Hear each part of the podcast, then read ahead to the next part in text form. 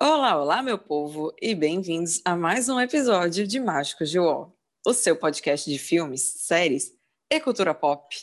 Uhul! Hoje eu fiz um diferente, vocês viram? Alterando, alterando aqui, acho que a gente é inovação.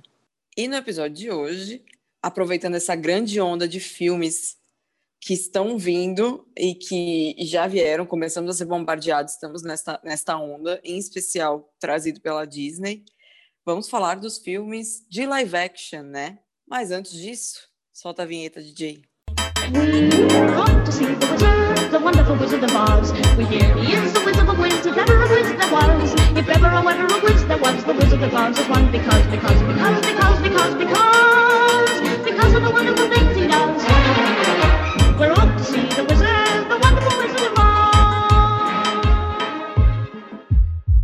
Como sempre, não, nos- não esqueçam de nos seguir nas redes sociais, no Twitter e no Instagram, arroba Mágicos de.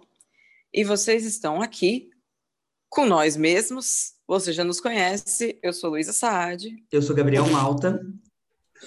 E eu sou a Amanda Cavalcante. Então, como comentamos, é, live actions foi uma coisa que consideramos falar em especial, porque nos últimos anos e para os anos aparentemente futuros é uma coisa que está vindo muito forte, né? Ah, os live actions estão chegando com muita força, trazendo filmes que marcaram a gente enquanto a gente crescia. E aí, falando, e se eu fizesse filme de novo com gente? E aí a gente tá. E então, por causa disso, a gente resolveu fazer esse episódio. Mas antes, acho que a, a pergunta só de praxe, né? É dizer o que, que são, o que, que é um live action. O que Então, o come, conceito de- onde dorme, hoje, no Mágicos de War. E pra falar É com a isso, gente gente. pode entrar Walt Disney, tá brincadeira? Val Disney. Val Disney, ele mesmo, Val Disney. Então, gente, live action é simplesmente um termo utilizado para definir qualquer tipo, é, na cinematografia, né, ou em vídeos, qualquer projeto audiovisual, live action é usado para definir trabalhos que são realizados por atores reais, seres humaninhos, em carne e osso.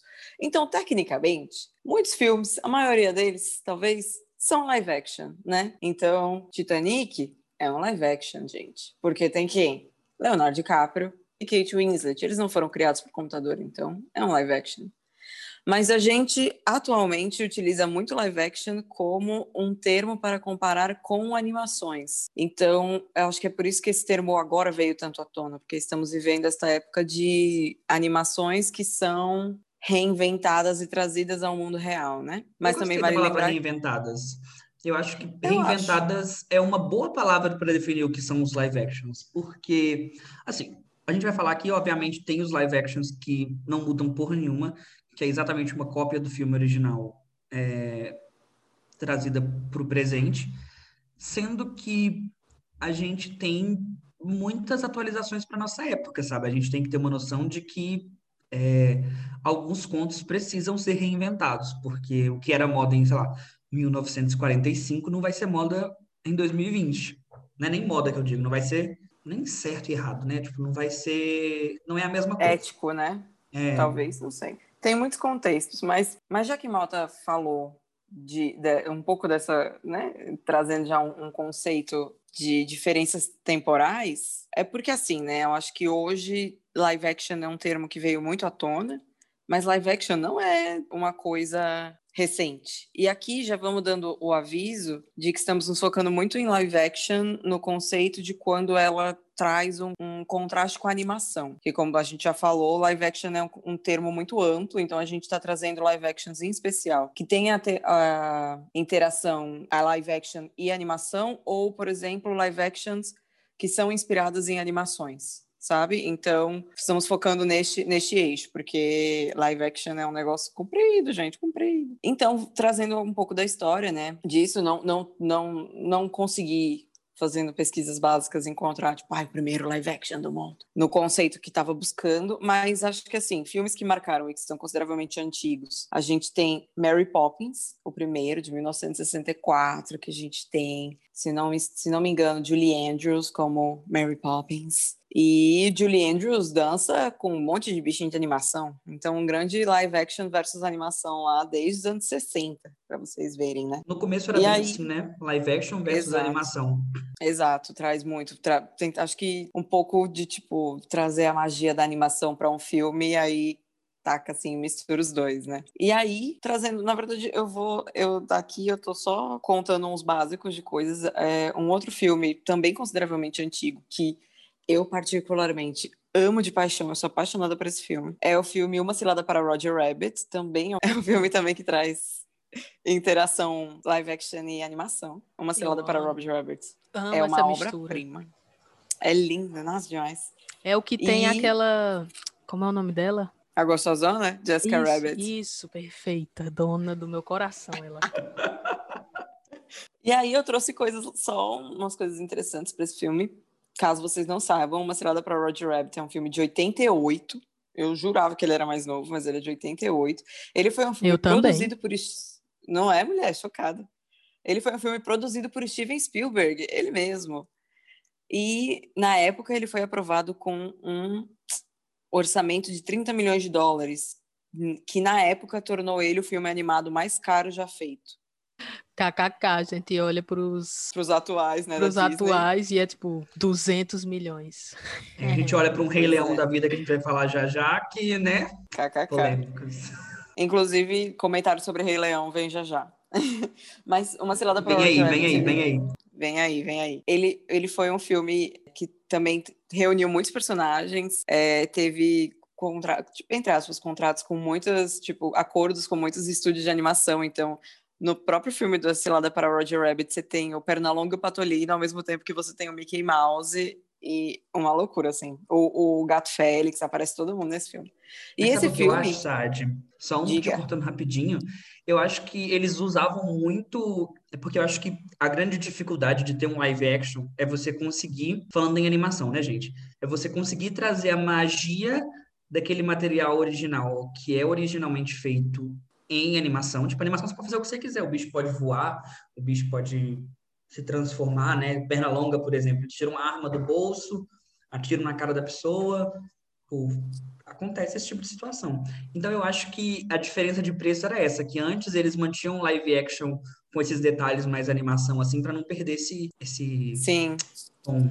nessa época e pelas épocas que vieram um pouco depois, que ainda não tinha muito essa coisa de animação 3D, realmente eles iam pelo caminho de trabalhar live- é, seres humanos reais, muitas vezes com animação 2D, que é um negócio, na minha opinião, muito complicado de se fazer, e que eles fizeram muito bem, tanto que Uma Cilada para Roger Rabbit foi um filme que foi, fez muito sucesso de crítica, e boatos que ele é um dos mais bem criticados de live, de live actions baseados em desenhos animados. Não sei se até atualmente, mas ele era o mais bem criticado. Foi, co- concorreu ao Oscar, concorreu a um monte de coisa, gente. Esse filme é um hino. E depois do de Uma Cilada para Roger Rabbit, né, no conceito de crítica, a gente tem Looney Tunes Back in Action, de, como é- acho que em inglês, português seria De Volta à Ação, tem 57% de aprovação de crítica. E terceiro, ele mesmo, Space Jam, o jogo do século, também dos Looney Tunes, Amo. que é uma Perfeito, grande esse filme é obra-prima. perfeito. Com Michael Se você- Jordan. Se você Michael não Jordan. viu esse filme na sua infância, ou se você nunca ouviu falar desse filme, é uma obrigação sua, depois que você sair desse episódio de podcast, procurar esse filme. É, tipo, incrível. E é um detalhe engraçado só desse filme, trazendo uma pequena bolinha. A galera que conhece de esporte sabe disso. Foi uma coisa que acho que das primeiras vezes que eu assisti eu não sabia, e aí eu reassisti ontem porque eu descobri que tinha na Netflix e fiquei muito feliz. É que eles passam a história numa época da, da vida do Michael Jordan que na verdade aconteceu, que o Michael Jordan estava no auge do basquete, se aposentou para jogar beisebol, porque era o sonho do pai dele, não jogou muito bem beisebol, e depois ele desistiu do beisebol e voltou pro basquetebol. E isso passava no filme, eu nunca tinha percebido, mas é na verdade baseado numa coisa que aconteceu realmente na vida do Michael Jordan. Então, Space Jam é cultura, gente. É cultura isso, espor- esporti- esportista. Siga- sigam seus sonhos, não os seus pais. É isso, né? Deixar aqui vocês com essa reflexão. E claro, claro, na verdade, temos que falar deste filme, o filme que, inclusive, gerou a conversa que trouxe esse, esse episódio para vocês, que é a obra-prima, a jamais igualada, conhecidíssima como A Noite de Paris. Scooby-Doo, né? Nossa, maravilhoso. O melhor live action. Salsicha! Salsicha. Quem você seria no Scooby-Doo? Só um PS. Eu ia Eu ser Velma. Eu seria Velma porque ela é sapatão. Eu seria a Daphne. Joguei, joguei, hein? Pra quem não acredita. Você claramente seria a Daphne. Velho. Gente, é sério, pra mim é uma obra de arte esses dois filmes, os momentos em que a Daphne, tipo, ela simplesmente não é uma inútil qualquer no grupo. Ela é E ela luta. E ela luta, você tem noção disso? Ela luta com botas rosas. É literalmente tudo que eu queria pra mim, lutar. com botas rosas. Não, é. E assim, eu acho que Scooby-Doo também é um filme consideravelmente antigo, início dos anos 2000. E ele também é um filme que, tipo, conseguiu pegar. Ele foi um dos filmes, acho que mais, entre aspas, antigos, que foi muito bem sucedido em pegar um personagem 2D e trazendo 3D. Porque eles conseguiram pegar um Scooby-Doo, que é um, um dog alemão, e fazer ele parecer muito simpático como um cachorro 3D. Ele é, na minha cabeça, ele é uma boa mistura entre caricato e realista, né? E todos eu os- acho os o gráficos elenco bons muito bem filme. escolhido. Sim, muito bons. Os Muito gráficos são muito Hoje em bons. dia, você assistindo, você fala tipo assim, caraca, se isso fosse levado hoje em dia, não seria, tipo, um total fiasco. Os monstros são bem feitinhos, sabe? Sim, Gostei disso. eu acho também. E eu acho também o elenco foi muito bem escolhido, né? Essas coisas são muito boas. E, eu- e o que você comentou também, eu acho que isso é uma coisa. Na minha cabeça, a maioria desses filmes antigos, eles misturam muito bem animação e live action. Space Jam continua sendo um filme que mistura muito bem, apesar do Michael Jordan atuar muito mal. É, o outro filme do Looney Tunes também mistura muito bem. Uma Cilada para Roger Rabbit mistura muito bem. Então, são filmes antigos que você fala, eu sei que eles não têm a tecnologia que temos hoje em dia, mas eles provam que ter a tecnologia de ponta não é necessário para se fazer um filme bom. E que ter a tecnologia de ponta também não garante que seu filme será bom. Vide um filme que já vai chegar e eu vou comentar. Polêmicas. E aí, trazendo, antes da gente entrar realmente, no, a gente vai ter que entrar nos da Disney, eu queria dar- jogar nomes para, para vocês de outros filmes para vocês lembrarem, porque quando eu estava fazendo minhas pesquisas, eu também lembrei desses filmes. Filmes que também trazem, que são alguns que trazem animação com live action e alguns que tra- transformaram animações em live action. A gente tem o filme do Garfield, onde a gente tinha um Garfield de animação. E Amo, E lasanha. teve um mais recente também, não é? Do Garfield. teve, Aí vamos teve. anos pra trás aí. Ah, Tem um filme. Existe um filme que eu assistia muitas vezes na TV que chama As Aventuras de Alceu e Dentinho. É dos anos 2000. Esse aí eu não sei qual é não, hein, sabe? Que é, é, é de desenho animado também. É sobre um alce e um esquilo. Sei lá. Na verdade, talvez Mas eu legal. saiba, mas eu não tô lembrando. Então- Eu também lembrei, depois que você falou de Alce e Esquilo, eu lembrei. Gente, né? o Robert. De Niro é, um vilão, é o vilão desse filme. Eu fico olhando o Robert De Niro e falo, meu amigo, os filmes que tu faz. Vamos lá, temos o filme do Detetive Pikachu, um grande live action. Tudo- Não gostei, mas tudo. Nunca assisti Não na real. assisti esse também. Mas- Eu assisti, eu assisti. Mas é eu achei o fofinho. Pikachu fofinho. Ah, eu achei Fizeram alguns muito pokémons bem. muito, bizarros e alguns muito fofinhos. Porém, eu acho Ah. legal eles mostrarem que, tipo assim, se os pokémons existissem na vida real, eles seriam daquela forma ali. E a gente teria que amar eles do mesmo jeito. Então, vamos desmistificar os pokémons, né, galera? É isso, gente. Ah, e uma coisa legal, acho que desse filme do Pokémon também é, tipo, você vê o tamanho deles comparado aos seres humanos. Porque às vezes você olhava um Pokémon e falava, meu amigo, esse Pokémon era tão grande assim, e aí você vai descobrindo. Bom, todos os, os, todos os filmes do X-Men são considerados uma live action, né? Porque X-Men é um desenho. Filme de herói, né? E, E aqui um adendo de herói. que live action entra também nessa, nessa parte dos filmes de Nossa. heróis, mas aqui nesse episódio a gente não vai entrar, porque se fosse entrar, ia ser muito três grande, horas de muito grande, episódio. galera. E aí a gente tá esperando a. Marvel ou a DC patrocinar a gente, que podem entrar em contato Exato, pelo nosso e-mail isso. ou pelo nosso Instagram. A gente vai fazer um episódio só sobre vocês. Isso. É isso. Finalizando rapidamente, a gente tem o filme que marcou, acho que a vida de todo mundo aqui, que era Gasparzinho, Fantasminha Camarada, que tinha Nossa, Christina Ricci como a boyzinha tudo. Ai, do boy, Christina Gasparzinho. Ricci, mas sempre maravilhosa, desde quando era pequena. Perfeita.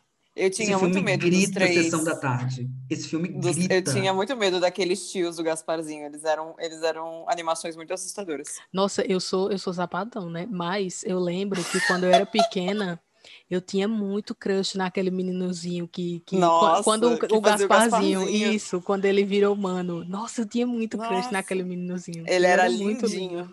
Também trazendo um filme que vamos comentar mais pra frente. Tem o Sonic, que saiu há pouco tempo, que causou um grande meme na internet, né? Mas em compensação também foi incrivelmente Bem bem, de bilheteria. Eu assim, não assisti falar mais, ainda. Iremos falar mais sobre esse filme daqui a pouquinho. Segurem aí. Segurem aí. E por último, só fazendo uma menção honrosa, temos que falar do nosso produto nacional. Nós temos um filme que saiu há pouco tempo, saiu ano passado, e que marcou muito pra mim. Acho que a Nossa, eu galera, todo mundo ficou meio nesse filme. Eu chorei mexido. tanto. Eu chorei também, fiquei muito animada. É o Turma da Mônica Laços, né? Baseado na Turma da Mônica. É, na verdade, ele é baseado num romance gráfico escrito pelo Vitor e pela Luca Fage. Então, eles trazem os personagens da Turma da Mônica e contam a história deles quando o Floquinho some. E aí eles contam a história. Foi um filme dirigido pelo Daniel Rezende, que também dirigiu Bingo, O Rei das Manhãs. E boas notícias para quem ficou emocionado. Vai ter continuação esse filme. Vai ter uma continuação que chama Turma da Mônica Lições, que é baseado no outro romance Uhum. gráfico escrito por eles. Eu já estou animadíssima e adoraria. Eu vi o painel de deles fazer. na Comic Con. Oh, Tudo, tudo, tudo. Coisa mais Tudo, tudo, fofa, tudo. gente. Gostaria de fazer, mandar um beijo pro Maurício de Souza, que apareceu, ele é nosso Stan Lee, apareceu de cameo no filme do, do trabalho dele. Eu preciso de contar uma, uma situação muito engraçada que aconteceu comigo quando eu fui assistir esse filme. Porque, assim, é, eu fui assistir esse filme, fui eu e meu namorado assistir esse filme, e aí a gente literalmente chegou no cinema, e o cinema estava lotado de criança, tipo, devia ter Uhum. mais de quase 200 crianças no cinema, assim, sabe? Parecia uma excursão de escola, não sei o que que era. E aí, na hora de passar os trailers, passaram o trailer de Annabelle. No meio da sessão, é sério. Passaram o trailer de Annabelle e as crianças começaram a surtar e gritar. Eu juro por Deus, gente, foi, eu acho que um dos melhores momentos da minha vida. Porque eu nunca vi tanta criança histérica em tantos 30 segundos de trailer. Porque eles passaram 30 segundos, perceberam o que estava passando e aí tirou o filme. Meu Deus do céu. Ah, eu O estagiário tá foi presente. demitido, provavelmente. Ai, gente. Com certeza. E aí, só para sair desse, do filme da Turma da Mônica, quem não assistiu, assista. O elenco é muito bem escolhido, as crianças são ótimas. Vou assistir. E Rodrigo sabe? Santoro, como louco, é Nossa, uma muito obra-prima. bom. Muito bom. Muito bom. As- Aquelas crianças são Stranger Things nossos do Brasil. São, boy. São sim. O, o Floquinho Verde, talvez eu não tivesse escolhido o Floquinho Verde, que ele parece que caiu num tonel de alguma coisa radioativa. Ele é quase um zombívero, o, o Floquinho ali de radioatividade. Ah, Mas zumbi, velho. o resto, perfeito. Mais um PS, ele não foi é, pintado o cachorrinho, gente. Ele foi. Não, não, foi pós-produção digitalmente, tá? Não pintem seus cachorros, gente. Por favor. Por favor. Ou pintem, mas de forma segura, né? Quer dizer, não sei Isso. se existe uma forma segura para isso, mas eu acho que sim. E aí, como a gente vai falar mais para frente sobre uma das nossas grandes produtoras de live actions, que é a dona da porra toda Disney. é, antes a gente também vai falar que existem o quê? Os live actions dos nossos queridíssimos animes, que são as animações é, asiáticas, né? E que querendo ou não, tem um, um bom público aqui no, no Ocidente também. E que também, assim como os filmes normalmente de Hollywood, como por exemplo os de heróis são baseados em HQs, lá também eles faz, podem fazer tanto animações quanto live actions baseados nos mangás, né? E aí eu vou, a gente vai trazer só bem rapidamente assim alguns que saíram é, recentemente ou não tão recentemente, só para a gente dar uma comentada. Só E tem aí- bomba. Só e tem aí- bomba. E aí também eu vou falar de uns que, tipo, é, tem promessas de que ainda vão ser adaptados, né? Ainda vão chegar aí. Só comentando uma coisa que aqui a gente está citando principalmente filmes baseados em animes que meio que foram feitos para um público muito pro ocidente, eu acredito, né? E por isso talvez seja a razão pelas Sim. quais eles são tantas bombas, porque eu já cheguei a assistir filmes baseados em animes é, que são que foram feitos mais pela galera lá do Sim. Japão e eles foram bons. Então a gente está falando aqui desses que são mais conhecidos mundialmente mesmo. Sim, sim. Eu ia, foram eu até ia, pro cinema, né? é, By the way. eu ia fa- fazer essa diferenciação porque, tipo, realmente, se a gente for prestar atenção no mercado asiático, eles fazem muito live action. de, de anime. Tanto que, tipo, eu achei vários, assim, dando uma pesquisa, mas que eu não sou muito dessa galera dos animes, né? Os nossos queridíssimos otakus. Beijo, otakus. É, eu já fui, gente. Um beijo. É, e aí a gente tá trazendo essa vibe um pouco mais é, hollywoodiana, né? Então, para os que saíram mais recentemente, tem a bomba Death Note, né? Que vem do anime aí que é, eu já tinha ouvido assim de muitas pessoas que gostam bastante do, desse anime, que é um anime bem é, famoso, digamos assim, e que muitas pessoas conhecem. E aí a nossa queridíssima Netflix trouxe é, os direitos para a adaptação. Então, é, eu assisti o Death Note, foi um dos. Eu não, assisto, não sou muito da galera do anime também, assisto um ou outro. Eu não assisto, tipo, não sou um otaku fervoroso, assim, que assiste todos. Eu assisti Death Note e assisti o filme, e é muito ruim, porque no anime você tem uma construção de personagem que dura, sei lá, 36 episódios, se não me engano é esse, que o anime tem 37 episódios. E no filme a gente tem uma hora e meia do adolescente chato, porra, fazendo merda. Então, tipo, eu acho que a escolha não foi boa, o ator não é bom, o CGI não tá legal, é... a premissa do filme é bem diferente não a premissa assim, a premissa é a mesma, mas tipo, o filme ele difere muito da história da, do anime, então, tipo, não, eu acho que se você tiver interesse nessa história, veja um anime, porque o filme é uma bosta. É isso. Até porque é muito, é aquela coisa, né? Quando você começa a assistir o filme, é tipo, é um pré-adolescente amargurado com a vida, um homem branco amargurado com a vida, e aí ele ganha o poder de matar a gente. Aí você olha e fala, boy, a pessoa menos adequada, né, para definir qualquer coisa. É um adolescente, é um homem, é branco é, é, e é amargurado. Aí foi, ah, é deixa para lá. E aí também é, eu já vou falar aqui porque um, um dos filmes que eu ia citar, mas que eu nem botei o nome porque eu não quero dar muito palco, é o do Ghost in the Shell, né? Que teve a a queridíssima minha crush Scarlett Johansson aí interpretando uma mulher asiática, coisa que ela não é. E aí, um do, uma das críticas que a gente sempre acaba trazendo para quando Hollywood adapta animes é que eles costumam o quê? O whitewashing, né? O conceito que a gente explicou aí no episódio passado. E que é sempre motivo de bastante crítica. E aí, aqui em Death Note, a gente também vê isso, né? Porque o queridíssimo do menino é, é um, apenas um menino branco. E aí, fala, falando de Ghost in the Shell, a gente pode também citar a Alita, se eu não me engano, é Anjo de Combate e o resto do, do nome do, do filme. Esse eu tenho bastante vontade de ver. E ele é um live action, mas como a gente falou antes, ele é aquela mistura de tipo atores de carne e osso e pessoas como a gente. E a Alita, ela é totalmente feita em computador, se eu não me engano. Então, tipo, tem essa pequena diferença aí que a personagem principal é computadorizada. E aí, temos também uma adaptação de 2018 de um dos animes muito muito famosos também, conhecidos que eu sempre vejo a galera otaku falando que é muito bom e que foi um dos animes que mais gostou na vida, que é o nosso queridíssimo Full Metal Alchemist, né? Full Metal Alchemist é uma obra-prima, é um dos meus animes favoritos. É muito bom, muito bom pois é. mesmo. É. E eu queria muito ver o filme, mas teve, não vi ainda. Pois é, teve uma adaptação pela Warner Bros. E aí, pelo que eu vi aqui, a grande maioria dos atores eram sim asiáticos, o que é incrível. Não sei se todos, acho que não, mas já é um bom ponto a ser analisado. E eu também não assisti, eu já assisti alguns episódios de Fullmetal Alchemist, nunca vi todo, mas realmente é uma história bem legal. E por último, mas não menos importante, outra bomba, assim como como Death Note, que foi a adaptação hollywoodiana também, e aí sem, sem muitos, alguns eram, outros não, atores asiáticos, temos Dragon, temos Dragon Ball Evolution. E aqui eu posso falar com propriedade, Nossa. porque eu sou, assim, Nossa. cadelíssima de Dragon Ball, o desenho. Eu também. Assisti, assim. Melhor a gente vai dissecar aqui, porque isso é um absurdo. Vamos falar bem mal, aquelas.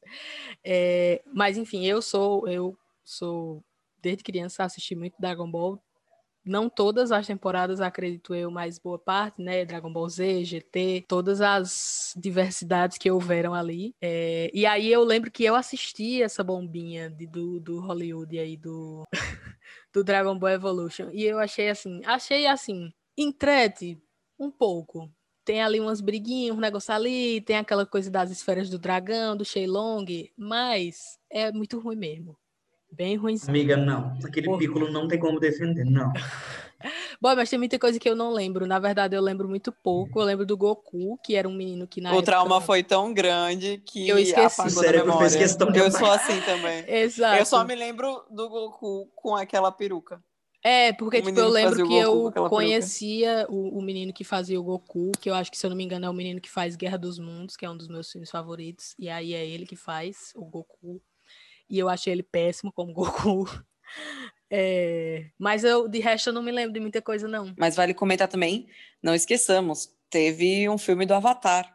Eu ia falar também sobre isso. O filme do último é dobrador de ar. Foi O último mestre do bom ar. Muito bom. Isso, desculpa. E também foi acusado, mais uma vez, de whitewashing. Whitewashing, porque É. fez mesmo. Ah, Hollywood. Ah. Hollywood. A Hollywood mesmo. Eu ainda Eu fui acho- assistir porque tinha um menino de Crepúsculo e eu, sou- e eu era cadelinha de Crepúsculo. Sim. E aí eu fui assistir ele porque ele é o Soca, mas é, não, não me comoveu Ele é o tanto Sokka, quanto o desenho. Ele é o Soca. Como assim?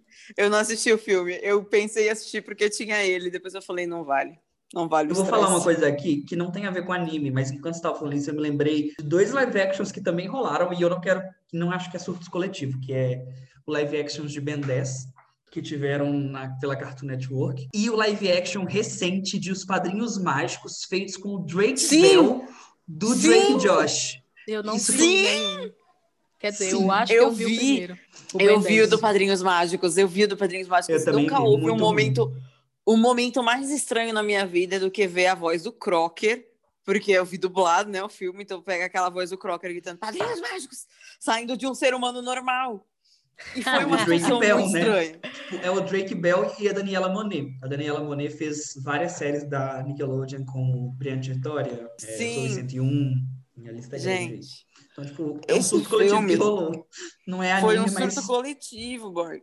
É porque, Mas assim, eu acho que os outros personagens, quando eu vi, no- eu vi dublado, e aí, tipo, os outros personagens, eu não lembro se eles tinham a mesma voz, mas o Crocker tinha a mesma voz dele do desenho. E, obviamente, quando o Crocker gritava Padrinhos Mágicos, ele fazia um contorcionismo que só um personagem de desenho animado faria. E aí você via um ser humano normal tentando fazer o Crocker, você fala, mano, você é muito... Sua orelha não tá no seu pescoço, então você não pode fazer o Crocker. É tipo isso. Agora, é, entrando na parte dos animes que ainda estão por vir, né? Alguns anúncios foram feitos aí de live actions que ainda vão ser lançados. Tem alguns que vão ser lançados pela Netflix, que a Netflix tem tem divulgado aí bastante coisas relativas a animes. Eles estão trazendo mais animes para a plataforma e estão fechando mais é, acordos e contratos relativos a fazer adaptações desses animes, seja por live action ou por outro tipo de animação, como por exemplo eles fizeram com Cavaleiros do Zodíaco. E aí, pela Netflix, a gente tem confirmados adaptações de One Piece, que é um grande anime aí também, e que a Netflix esses dias trouxe o anime inteiro para a plataforma, e aí tem centenas de episódios, e aí eles fecharam essa, essa parceria aí que vão criar o, o, o live action. Temos também outro que chama Cowboy Be- Bebop, que também já tem, já estão começando a escolher elenco aí também. Tem também de Attack on Titan, que é um anime que eu ouvi bastante aí nos últimos tempos. É muito também bom. Também já, já teve outras adaptações é, asiáticas de live action, e essas adaptações foram um pouco bastante criticadas, e aí aparentemente vão dar mais uma chance para tentar fazer uma adaptação hollywoodiana desse. É, descobri que tem um projeto aí que está sec super secreto e não tem praticamente nada sobre ele, que é a adaptação de Naruto é, pela Lionsgate, né, que é uma grande produtora de filmes aí é, americana, Produzir jogos vorazes. Crepúsculo.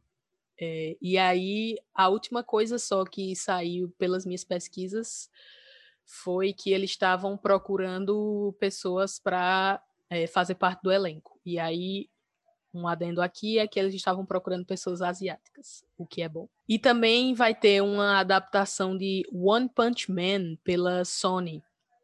E aí, pelas pesquisas que eu, fi, que eu vi também, vai ser com os mesmos roteiristas de Venom, que saiu recentemente aí, que foi uma, um spin-off aí do Homem-Aranha, né? Com um dos vilões mais conhecidos do Homem-Aranha. Só trazendo um, um mini comentário de um filme que a gente esqueceu também, é uma versão americana de um anime, se eu bem me lembro, é um anime. É Speed Racer, né? Que é um filme Sim, eu com não uma história que é. sei dizer se é um anime, porque eu, Eu não sei dizer sei se é dizer se avia- Speed Racer é. asiático, mas é um live action, sim. É um live action. Ah, que a eu história é bem ruim, mas os Racer. visuais são ótimos. Exato. Tipo, é lindo. O visual é muito É. legal e eu gosto muito do menino que faz o Speed Racer, né? Que é o Em- Emily Rich. E tem a Christina Sim. Ricci também, Também Christina Ricci aí de novo. dona dos live actions. Eu gosto, apesar de ser realmente ruinzinho. É, um, é tipo Hot Wheels. Não, é, é- é- eu acho que é um conceito avatar de filme, né? A história não é tão interessante, mas os visuais. São a- não basicamente fala a isso história. não, sabe? Como Eu a história acho- de Avatar não, é não bom. é? Nós vamos É ter que fazer um isso. episódio só sobre isso para discutir. Virou uma coisa que A gente debatendo com o Sádio, o que, Sádio? Como assim, sabe? De frente Ai, com gente, Sádio. supera. Clichêzão, clichêzão E aí- Avatar. Trazendo para Avatar, vamos fazer um link aqui com o Malta que vai falar sobre jogos, nada a ver, né? Mas Avatar tem aí toda a computação gráfica, uns negócios assim que parece Oi? bem jogo mesmo. Um, um mundo aí novo, um planeta novo, então. Fala aí dos jogos. Então, vou falar agora um pouquinho bem rápido sobre os jogos, porque não tem nem muita coisa muito boa saindo de jogos, assim. A gente tem muita coisa prevista aí, né? Nós temos. é, Ei, mas, mas teve The Witcher, que sim, é o que eu ia falar foi agora. uma das grandes sucessos da Netflix. que a Netflix fez The Witcher, deu muito certo, e a Netflix quer agora adaptar nova, novamente, não, é, novamente, porque já teve adaptação, quer fazer uma série sobre Resident Evil, que vai ter uma série e vai ter um filme. E eu descobri isso essa semana, eu achei que era o mesmo projeto, mas não.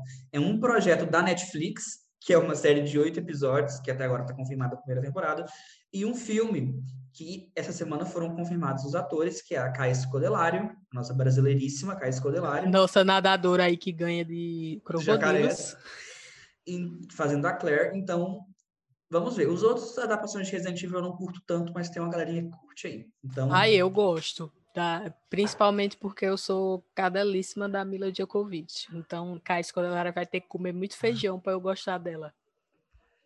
aí nós temos também passando por essa vibe dos jogos. A gente teve adaptações live action de World of Warcraft. A gente teve adaptações live actions de. Já teve a de Assassin's Creed? Também não. Teve, teve sim. Teve, Teve? com o, o Fassbender, o Michael Fassbender. Teve Ah, tem é? sim, galera. Então teve. Uma adaptação de Assassin's E Creed. eu não tenho certeza, assisti. mas eu acho que Príncipe da Pérsia é um game também, não é? Que tem o de É. Prince É, of sim, é Persia, sim. É, que tem o Jake Gyllenhaal é- como um foi com persa. Jake Gyllenhaal, é. Eu É, amo esse filme. Mas Tem muitos ó, filmes legais saídos de jogo.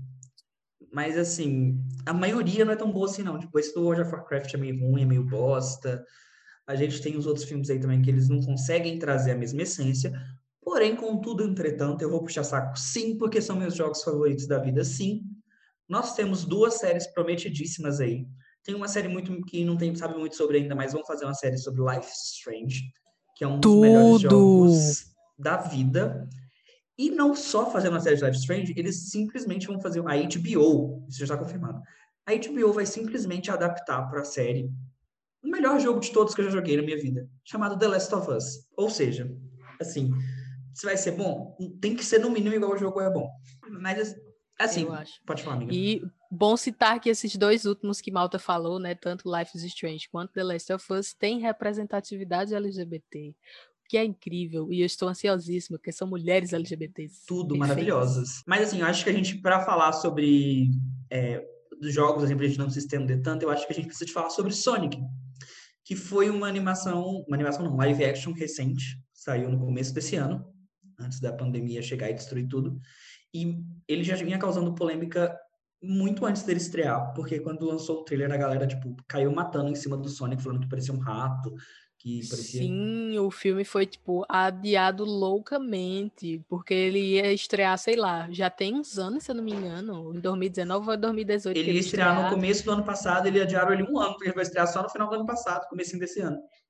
Pois é, porque a, a, a produtora resolveu soltar uma imagem de, de como era o Sonic e a galera Foi um caiu trailer, matando, amiga. dizendo que tá Não foi nenhuma imagem. porra. Foi um trailer. Foi um trailer, né? Verdade. Ou seja, eles E já aí- tinham a produção do filme muito adiantada. Eles já tinham tipo, quase o filme completo com, com esse CGI do, do Sonic e E aí tiveram que mudar tudo, por isso que adiou um ano aí, né, galera? Mas É, e aí- aparentemente surtiu efeito.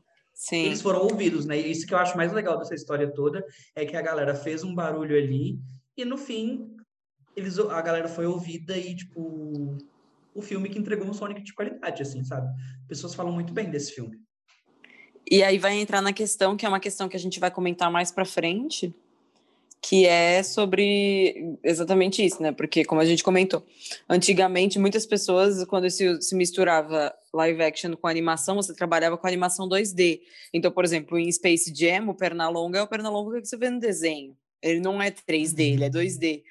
O Sonic foi transformado para 3D. E aí, para fazer com que ele pareça realista, é uma grande problemática de tipo o qu- o quanto você quer que ele seja realista e quanto você quer que ele tenha o carisma que o Sonic desenho tem, né?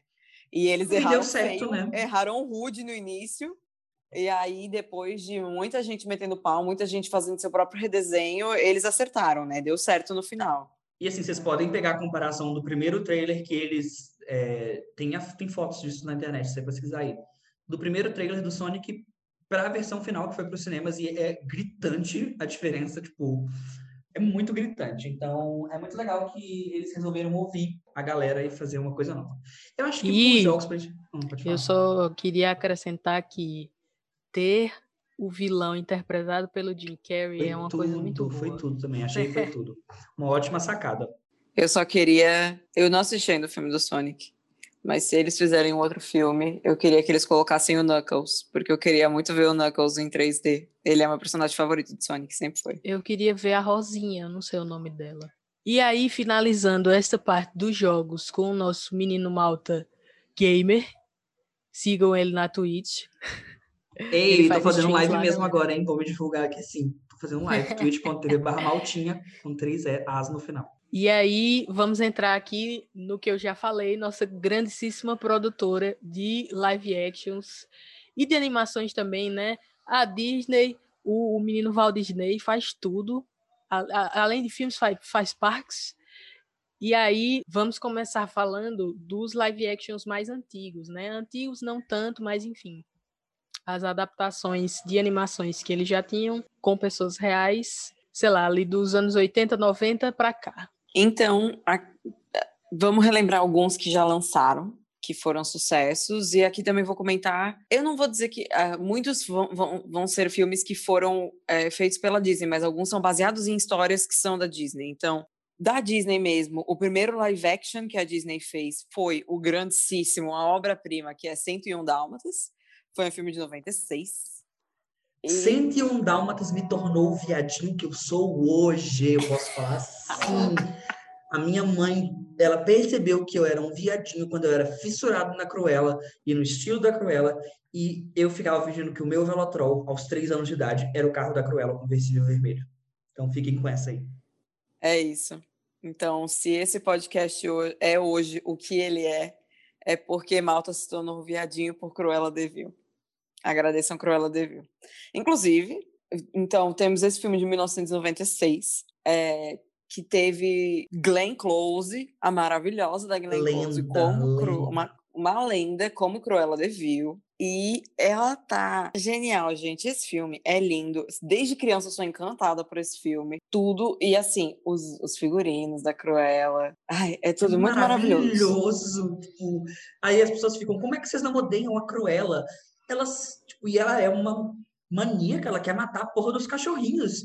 Só que você olha pra ela e ela é tão estilosa que você olha pra ela e fala, "Ah, meu Deus, olha ela. Pois é, eu reassisti esses filmes agora durante a pandemia. E existem coisas assim técnicas que houveram nesse filme. Em especial, ah, teve no 1, mas no 2 isso é muito, muito mostrado. Inclusive, já falando então, 101 Dálmatas, o primeiro saiu em 1996, que conta a história do 101 Dálmatas, como a gente conhece, só teve alteração porque a animação é de 61 e eles deram uma alterada no, no universo para que fosse em Londres de, dos, da década de 90, né? Então teve essa Umas alteração. diferenças também no, nos filmes, no filme do desenho para série, o final é bem diferente, mas Exato. a premissa é a mesma ali. A premissa é a mesma, mulher má captura cãezinhos, se dá mal no final. E depois disso, em 2000, a gente teve os 102 Dálmatas, tivemos de novo Glenn Close como Cruella de Vil, a gente teve o cara que eu acho ele muito fofinho, eu não faço a mínima ideia do nome dele, que é o Senhor Fantástico do primeiro Quarteto Fantástico ruim, Quarteto Fantástico que também é um live action. Ah, Também não lembro o nome do ator, não. Ah, um milagre, mas não lembro. É, então. Se nem a Amanda lembra, como poderia eu lembrar? Que traz a história da Albina, um dos filhotes do 101 Dálmatas, que é o Rabão, e ele já é um cão adulto, e aí fala sobre o Rabão e os filhotes do Rabão, que ele tem alguns filhotes, e um deles é uma cadelinha que não tem pintas, se chama Albina, e é sobre a Albina, a história do 102 Dálmatas. É lindo esse filme, eu sou apaixonada. Ah, ensinando é sobre maravilhoso. diversidade, né? É isso. E ele, esse filme é muito legal porque ele traz. é, ele, aí ele se separa porque não existe uma albina. Existe um 101 Dálmatas 2, que é baseado no Rabão, se eu bem me lembro, a animação. Mas o, o filme live action trouxe a albina. E aí eles falam. O filme de desenho é bem Cruella. ruim e é totalmente diferente. E aí traz uma Cruella que se, que se arrependeu de seus pecados. E do nada, assim, ela passou por um processo de terapia, terapia de choque, umas coisas bem loucas. E aí a gente tem uma Cruella de Vil que era do bem, ela estava do bem, ela não queria mais matar cãezinhos. E ela usa um figurino completamente de boa moça. E, a- e aí é quando eu digo que é você vendo depois de uma certa idade, você aprecia a arte desse filme. Porque quando ela volta a ser má, o figurino dela muda, a luva dela nasce as unhas, porque ela usa luvas com garras, e aí a ombreira dela fica pontuda, é maravilhoso. É Você o perfeito aquele da red Cruella piece se que ela usa transforma. no final, que são as Nossa, velhinhas do bolo, tudo, Sim. tudo, tudo, tudo, tudo. tudo. Ai, gente, esse Tudo filme é muito bom.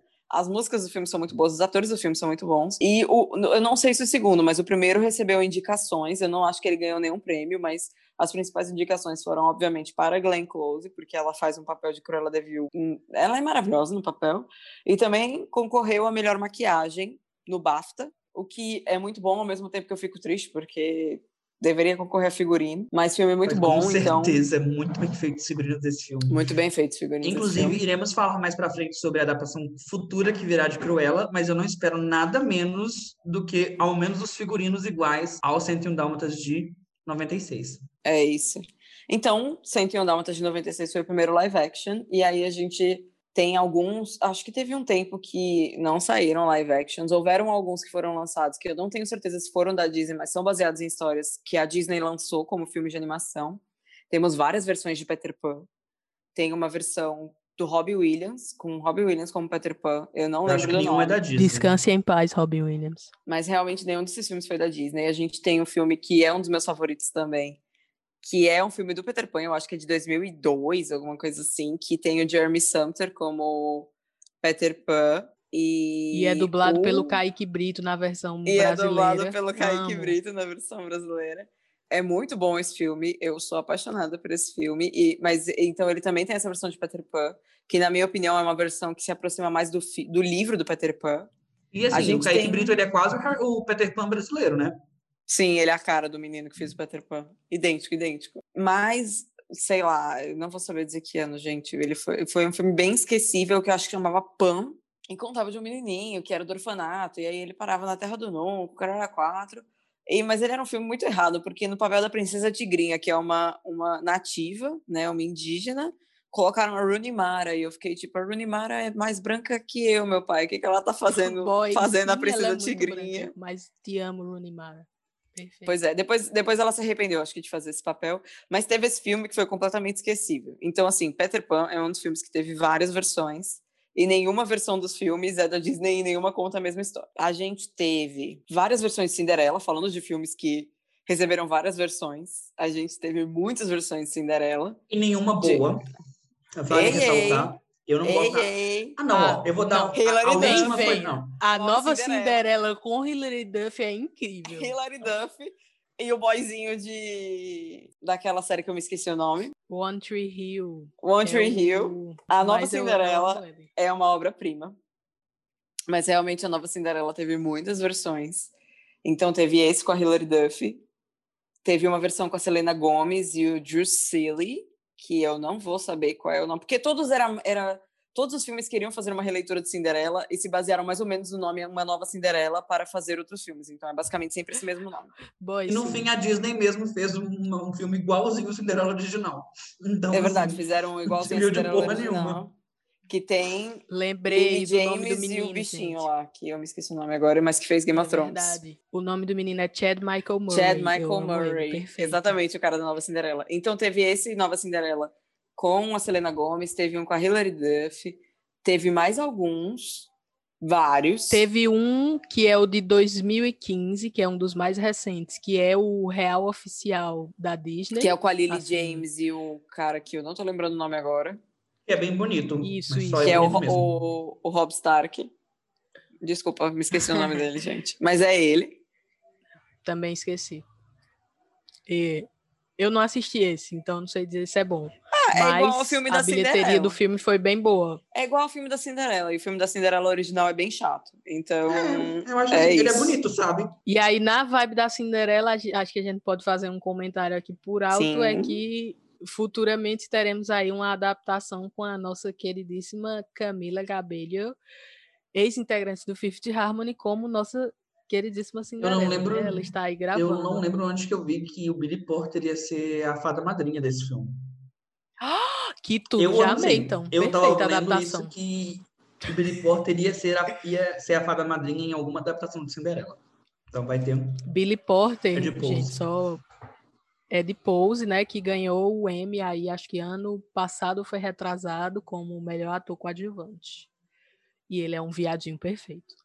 E serve muito nos looks. Acho que dá pra gente falar também um pouquinho de adaptações que não são da Disney, mas são de animações da Disney, né? Que teve, tipo, duas animações, que- ou animações não, dois live actions que saíram muito próximos um do outro, que eu lembro, Do Mogli? que foi... Não, Ops, foi mal. Também, mas é, eu ia falar dos da Branca de Neve, que teve o Sim. Espelho, Espelho Meu com a Lily Collins. Lily Esse filme é Collins, muito ruim. maravilhosa. Esse filme é muito Ah, ruim. eu gosto da Lily, Eu gosto- então eu gosto sou da- comprada por ele. Eu, eu, eu acho interessante esse filme, eu não acho ele ruim, não. E eu gosto que o Armie Hammer é o, É o é príncipe. o príncipe e ele é muito bombãozão. É sim. E a Julia Roberts é a, a Rainha Má. Isso, exato. E aí tem também outra adaptação que é bem mais rechaçada, e eu não vou comentar sobre porque todo mundo sabe que eu sou fã da Kristen Stewart, mas enfim. A Branca de Neve era a Kristen Stewart, e aí a gente tinha ali. é, Branca de Neve e o Charlie- Caçador.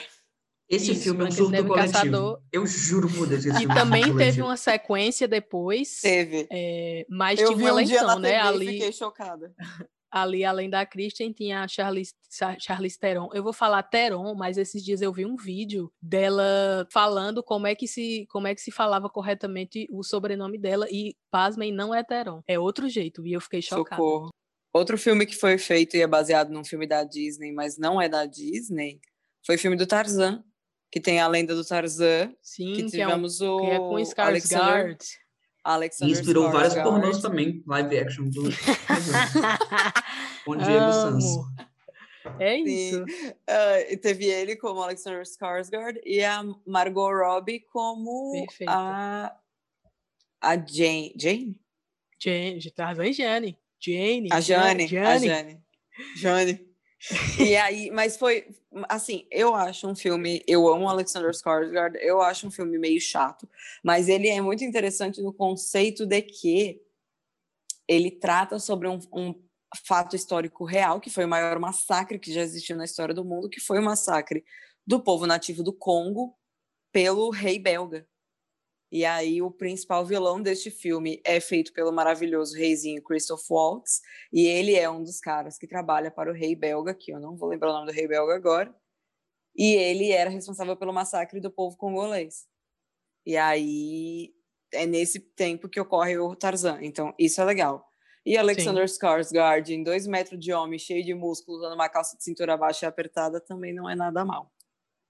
Exato, concordo. E Margot Robbie também não é nada mal. Pois é. Pois, Jane, perfeita. Mas Perfeito. acho que Tarzan é um também que eu gostaria de ver adaptado para um live action bom, assim. Porque tem. tem é eu não muito tenho paciência incrível. pra Tarzan. Ai, amigo, pois eu. Contar a verdade. Mas Amo as músicas, com eu não sou muito chegada em Tarzan, meu mas as músicas coração. são muito boas. Sim. Que é, é músicas que foram feitas a versão americana pelo Phil Collins, que é um grande cantor aí maravilhoso, que fez parcerias com a Disney também, e aqui no Brasil foram cantadas pelo queridíssimo Ed Mota, e são incríveis as músicas. É, E aí podemos E falar aí? de Mogli também, sabe? Porque Então, teve obra-prima da Netflix. em Precisamos 2016 dizer. Calma, em 2016 teve uma adaptação que não é a da Netflix, que é o Mogli e o Menino Lobo. Sim, que, saiu, que foi a que inclusive- saiu no cinema e que fez um puta sucesso. Exato. Fo- Muito boa, Quase inclusive. atingiu um bilhão de dólares nas arrecadações. Já tem uma sequência confirmada para esse por causa de todo o seu bafafá aí, né? Sim. E teve, a Netflix fez uma versão também de Mogli. Também é que muito não- boa. Que é muito boa. Eu gosto da história, é uma história um pouco diferente, mas eu acho a animação dos animais um pouco estranha.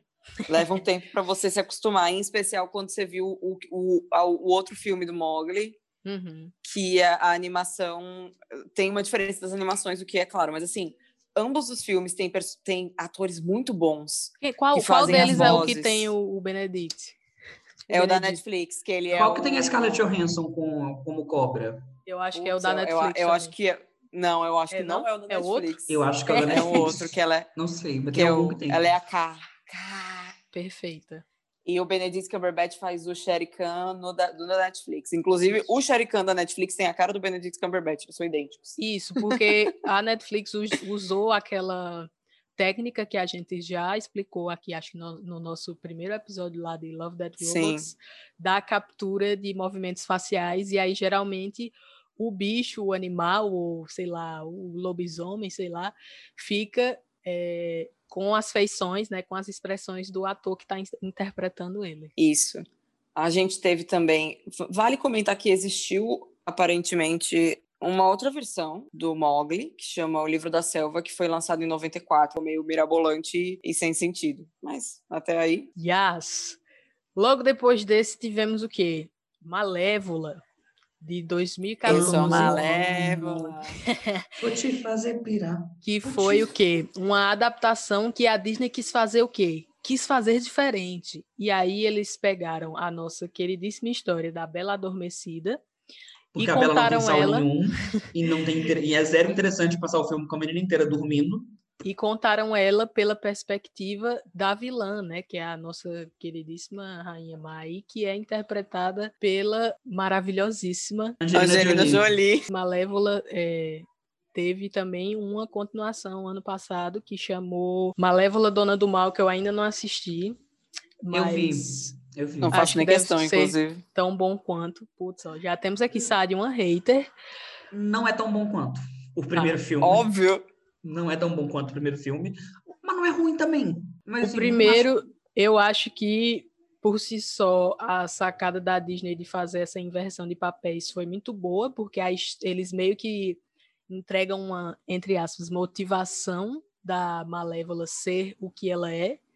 E a motivação, assim, é foda, bem feminista, diria. E tem, a, e tem também a questão da relação dela com a personagem da Bela Adormecida, né? Que é que interpretada tinha. Muito bonito isso. pela maravilhosíssima também, minha crush Ellie Fanning. E aí, eu também acho muito bonita essa questão da, de mostrar como ela tem um, um apreço ali, uma, um carinho pela personagem da Bela Adormecida, quase como uma filha, né? Eu acho legal comentar nesse filme da Malévola que, que a Disney parece que descobriu uma outra forma de, entre aspas, entre aspas nada, explorar as histórias que já existem, que é não só Reinventar, né? refazer, exato, reinventá-las, vê-las por outro ponto de vista, fazer histórias de origem. Então, a partir de Malévola surgiram imensos filmes que contam histórias de origem de personagens, né? Sim. O E do ta- eu acho- Pan, que a gente falou que existe, acho que não era da, Uhum. da Disney, então... E Uhum. também acho que trazer um, um aprofundamento maior do personagem também, né? Porque, tipo, as animações eram, eram coisas feitas assim muito por um público infantil para crianças, e agora a gente pode ver uma coisa assim, entre aspas, um pouco mais adulta, né, em relação aos personagens. E trazendo temas assim, sei lá, como eu falei, Malévola é levemente feminista. E aí, tipo, trazendo um pouco para esses assuntos que estão sendo debatidos cada vez mais, né, principalmente relativos à inclusão e discriminação, preconceito, essas coisas. E assim, eu acho que é importante falar também que eu acho que esse foi o grande teste da Disney, sabe? De tipo assim, ok, até onde a gente pode, sei lá, meter o louco e arriscar num live action? Tipo, a gente já tem essa história aqui, mas até onde a gente pode mudar que as pessoas vão comprar essa ideia? E eu lembro que quando o Malévola foi anunciado, muita gente ficou tipo, porra, vamos falar o que da Malévola? O que, que tem para falar da Malévola? Malévola não tem nada para falar. E hoje em dia é uma ótima história de origem, tipo, é uma ótima um ótimo recontar a história da Bela Adormecida por essa ótica, fica mais interessante.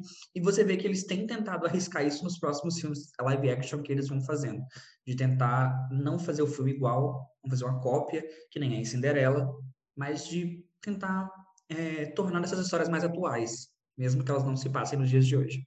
Pois é, mas em contraponto também temos os exemplos de adaptações live actions que não tiveram esse, esse retrabalho e acabaram sendo assim uma cópia bem fiel é, das animações passadas, como por exemplo a Bela e a Fera de 2017, que de bom aquelas brincadeiras, eu nem assisti o filme, mas enfim, é, eu assisti, não assisti, mas deveria porque tem Emma Watson como Bela. E Emma Watson é uma das mulheres da minha vida. Eu gostei desse filme, eu não gosto de A Bela e a Fera. Eu acho Exatamente isso. Eu não gosto do tudo. filme. Eu não gosto do filme da Bela e a Fera porque eu não gosto da história da Bela e da Fera, mas eu gosto desse filme. Eu acho que tem personagens muito bons a animação dos objetos da casa ficou muito legal, tem sim, músicas muito sim. boas. Mas é assim, nunca foi. As músicas desse filme são maravilhosas, mas assim, não é um casal e nunca foi uma história que me comoveu. Mas eu acho que assim, Emma Watson tá impecável como Bela, ela ficou perfeita, maravilhosa. E a animação foi muito bem. E as músicas tocadas, maravilhosas. Mas assim, a Bela e a Fera... Eu acho que é uma história muito difícil de se contar hoje em dia. Sim, porque a gente é. não tinha a mesma mentalidade que a gente tinha quando Bela e a Fera lançou lá no começo. E eu acho que era a oportunidade deles reinventarem é, essa história, da mesma forma que eles fizeram com a Malévola. Por, de, sei lá, não, não tentar normalizar o relacionamento dos dois, mas, sei lá, de tentar mostrar uma fera mais humana, ou de tentar é, não sei, tentar desmistificar isso e não rolou. Então, tipo, ele continuou com as mesmas problemáticas do filme passado, porém, um filme maravilhoso, belíssimo. Ariana Grande canta a música tema Beauty and the Beat, maravilhosa. E vale comentar só que de filmes baseados em, em, em, animações da Disney, existe um filme da Bela e a Fera, que é, acho que um pouco, saiu um pouco antes desse da Disney, que é, é uma versão mais adulta conta uma, uma, uma, uma, outra versão da história. E a gente tem o, o, aquele grande ator francês, o Vincent Cassel, como diria em francês, ou Vincent oh, Cassel. Vincentão Cassel. Vincentão Cassel, ele mesmo. Ele é a fera. E tem uma das meninas que eu nunca vou saber qual é qual, mas tinha uma das meninas de Azul é a cor mais quente e ela era bela e conta de um ponto de vista super adulto, assim, a história. É bem interessante também, saiu um pouco antes desse do da Disney, A Bela e a Fera. É a Lia Sidux, a mulher do cabelo azul de... Ela mesma, mais essa aí, essa boizinha. Também a Disney lançou um que eu acho que não foi tão conhecido, mas eu assisti e eu adorei, porque que é o Christopher Robin, que é sobre de 2018. O, que é de 2018, que é sobre o ursinho Puff. Ah. E eu amo o Ursinho Poo, conta a história. Ele do... tava muito Nossa, fofo. perfeito. Esse filme é incrível. Ficou muito lindo esse filme. Nossa, esse filme é muito triste, gente. Eu não tenho condição pra esse filme. É, é muito triste esse filme. É, traz o Evan, o Evan McGregor. É o Christopher Robin. E o Christopher Robin, para quem não lembra, é o menino que era o melhor amigo do Ursinho Puff. E aí o, ele cresceu, se tornou o Evan McGregor. E ele tem, vive uma vida normal e ele tem que visitar, acho que a casa dele de infância e ele acaba reencontrando o Ursinho Puff, mas ele meio que nega. Esse filme Gente, esse filme é de tocar o coração. É uma das coisas E mais pouquíssima gente fala desse filme. E eu acho um pouquíssima gente fala desse Eu acho um filme. absurdo isso. Eu acho. Porque, assim, gente, Ursinho Pooh. Se você não assistiu Ursinho Pooh, você não teve uma infância. Me desculpe, mas você não teve uma, infância. Se você não chorou com, com Ursinho Pooh alguma vez na sua vida, com o Nossa. Tigrão, se você não foi uma criança traumatizada. Ah, eu chorava com leitão. Também, né? Se você nunca ficou, eu- se você nunca foi em busca dos cefalantes com o ursinho Puff, Sim. você não tem infância. É, pô. Se você nunca quis imitar a risada do Tigrão, você não teve infância. Lá com o rabo do Tigrão. Ai, muito bom. Vamos entrar agora nos filmes mais recentes possíveis, porque são os de 2019 para 2020, que foram o quê? Dumbo, o primeiro, Não vi. 2019, Morro de medo, não vejo. que foi a, a volta da parceria Disney e Tim Burton, e ele Sim. fez é, essa coisa que ele traz, né? O Tim Burton tem uma vibe meio assustadora, meio gótica, que ele sempre traz assim para os filmes. Então ele trouxe aqui para Dumbo também. Eu também não assisti, mas eu gosto muito do da estética que ele trouxe para o filme. E Tim Burton trabalha a estética como ninguém. Dumbo foi um dos filmes também que não seguiu a história original. Ele traz cenas icônicas, como a grande cena, que era uma das cenas mais bonitas e mais assustadoras do filme original do Dumbo, que era ele bêbado vendo os personagens de bolha. Então ele traz cenas icônicas do Dumbo, a animação, mas ele conta, na verdade, do ponto de vista de uma família de circenses, que, se eu bem me lembro, o pai é o Colin Farrell, e ele é um cara que acabou de voltar da guerra e eu acho que ele não tem um braço, ou é uma perna, é alguma coisa assim. E ele tem dois filhos, e aí eles encontram esse elefante, que uma, uma, uma das elefantes do Circo da Luz é esse elefantinho que é completamente. que é o Dumbo, né? Orelhas gigantes, etc, etc. Detalhes. O Dumbo é um personagem mais ou menos caricato, ele tem olhos azuis bem grandes, então ele é. ele, ele não é tão realista. Tem essa vibe meio assim. Eu achei um filme fofo, eu achei ele triste em algumas cenas, mas eu achei ele um filme bem esquecível, assim, eu acho que Tim Burton não imprimiu tanto, assim, a sua estética no filme. Eu não acho que Mas- Dumbo é a melhor escolha pra também fazer uma coisa de tanta lembrança, assim, porque eu acho que o Dumbo, acho- ele era marcante pela animação dele, pela aquela Sim, vibe que ele passava, sabe? sim, mas vale trazer que Dumbo teve uma coisa muito importante na época que eles falaram que iam refazer Dumbo. Houve uma grande revolta entre eh, ONGs e pessoas protetoras de- dos animais, porque caso vocês se lembrem, na animação do Dumbo, o final feliz do Dumbo era o Dumbo continuar trabalhando no circo, o que hoje em dia é proibido, né? Não se pode ter animais no circo e é considerado maus tratos aos animais. Então, houve uma grande revolta, vários abaixos assinados e no final das contas, o final do filme do Dumbo foi alterado para que o final feliz fosse que o Dumbo fosse mandado para a África junto com a mãe dele e eles iam viver o resto da vida na África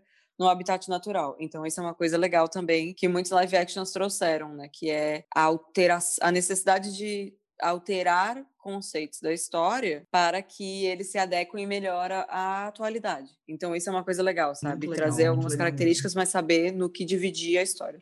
Mas assim, no geral, um filme fofinho, mas completamente esquecível para mim, o do Dumbo. Vamos entrar aí na segunda maior bilheteria de filmes live action da Disney, que rendeu a eles 1 bilhão e 27 milhões, que foi o nosso queridíssimo Aladdin. Um hino de filme, um hino. Foi, É esse muito filme bom esse filme, é tá muito bom. perfeito, porque eles é conseguiram escolher atores muito bons. O Will Smith de gênio tá incrível. Incrível. A Jasmine é maravilhosa. E o, o próprio menino que O faz o Aladdin. Aladdin também, né? Que é o Mena Massoud. Ele é a cara. ele Ele é muito Mena bom. Massoud é a cara Ele é Aladdin. muito bom. E até o Jafar eu gosto do menino que faz. Eu, acho eu não ele. gosto muito É, de Jafar, aí- não. É Não, o problema do filme pra mim. Não, eu gosto do Também. ator, não, não do, do que fizeram com o personagem, no caso. Eu achei que o ator foi uma boa escolha pro personagem, no caso. É, Ah, eu não concordo, não. Eu achei. O, uni- o único Eu achei defeito ele pra o defeito. foi o Jafar. Foi Porque Jafar. eu acho que o Jafar é o mais caricato de todos ali, sabe? O Jafar e o Tirando o gênio. óbvio. Exatamente. E são, tipo, o Jafar ele precisava de ser caricato. E ele precisava de vir com aquela caricatura do bigode e daquele, aquela pose intimidadora. E pra mim, o Jafar é o vilão mais intimidador da Disney. Ele é um Ele, é, ele mais mim, é um dos mais intimidadores da Disney. quando você olha pra ele. Eu não tenho medo daquele cara, sabe? Aquele cara parece que saiu, sei lá, do elenco de Caim das Índias, sei lá, alguma coisa do tipo assim, sabe? É, não, Não, sei. eu- Mas eu também acho que, como, ele- como você disse, ele é o personagem mais caricato, então se eles estavam querendo trazer pessoas reais, no caso, talvez fosse foi mais difícil para eles encontrar uma pessoa que realmente parecesse assim com Não, eu nem animado, faço né? questão, eu nem faço questão de tipo ele ser parecido tanto fisicamente com o Jafar, tipo o bigode, uma coisa assim.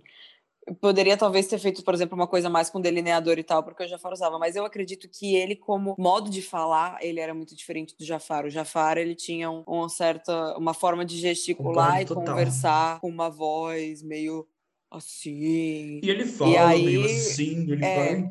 É muito diferente. E, e, o, e o ator, o, o Jafar trazido no filme, ele é meio.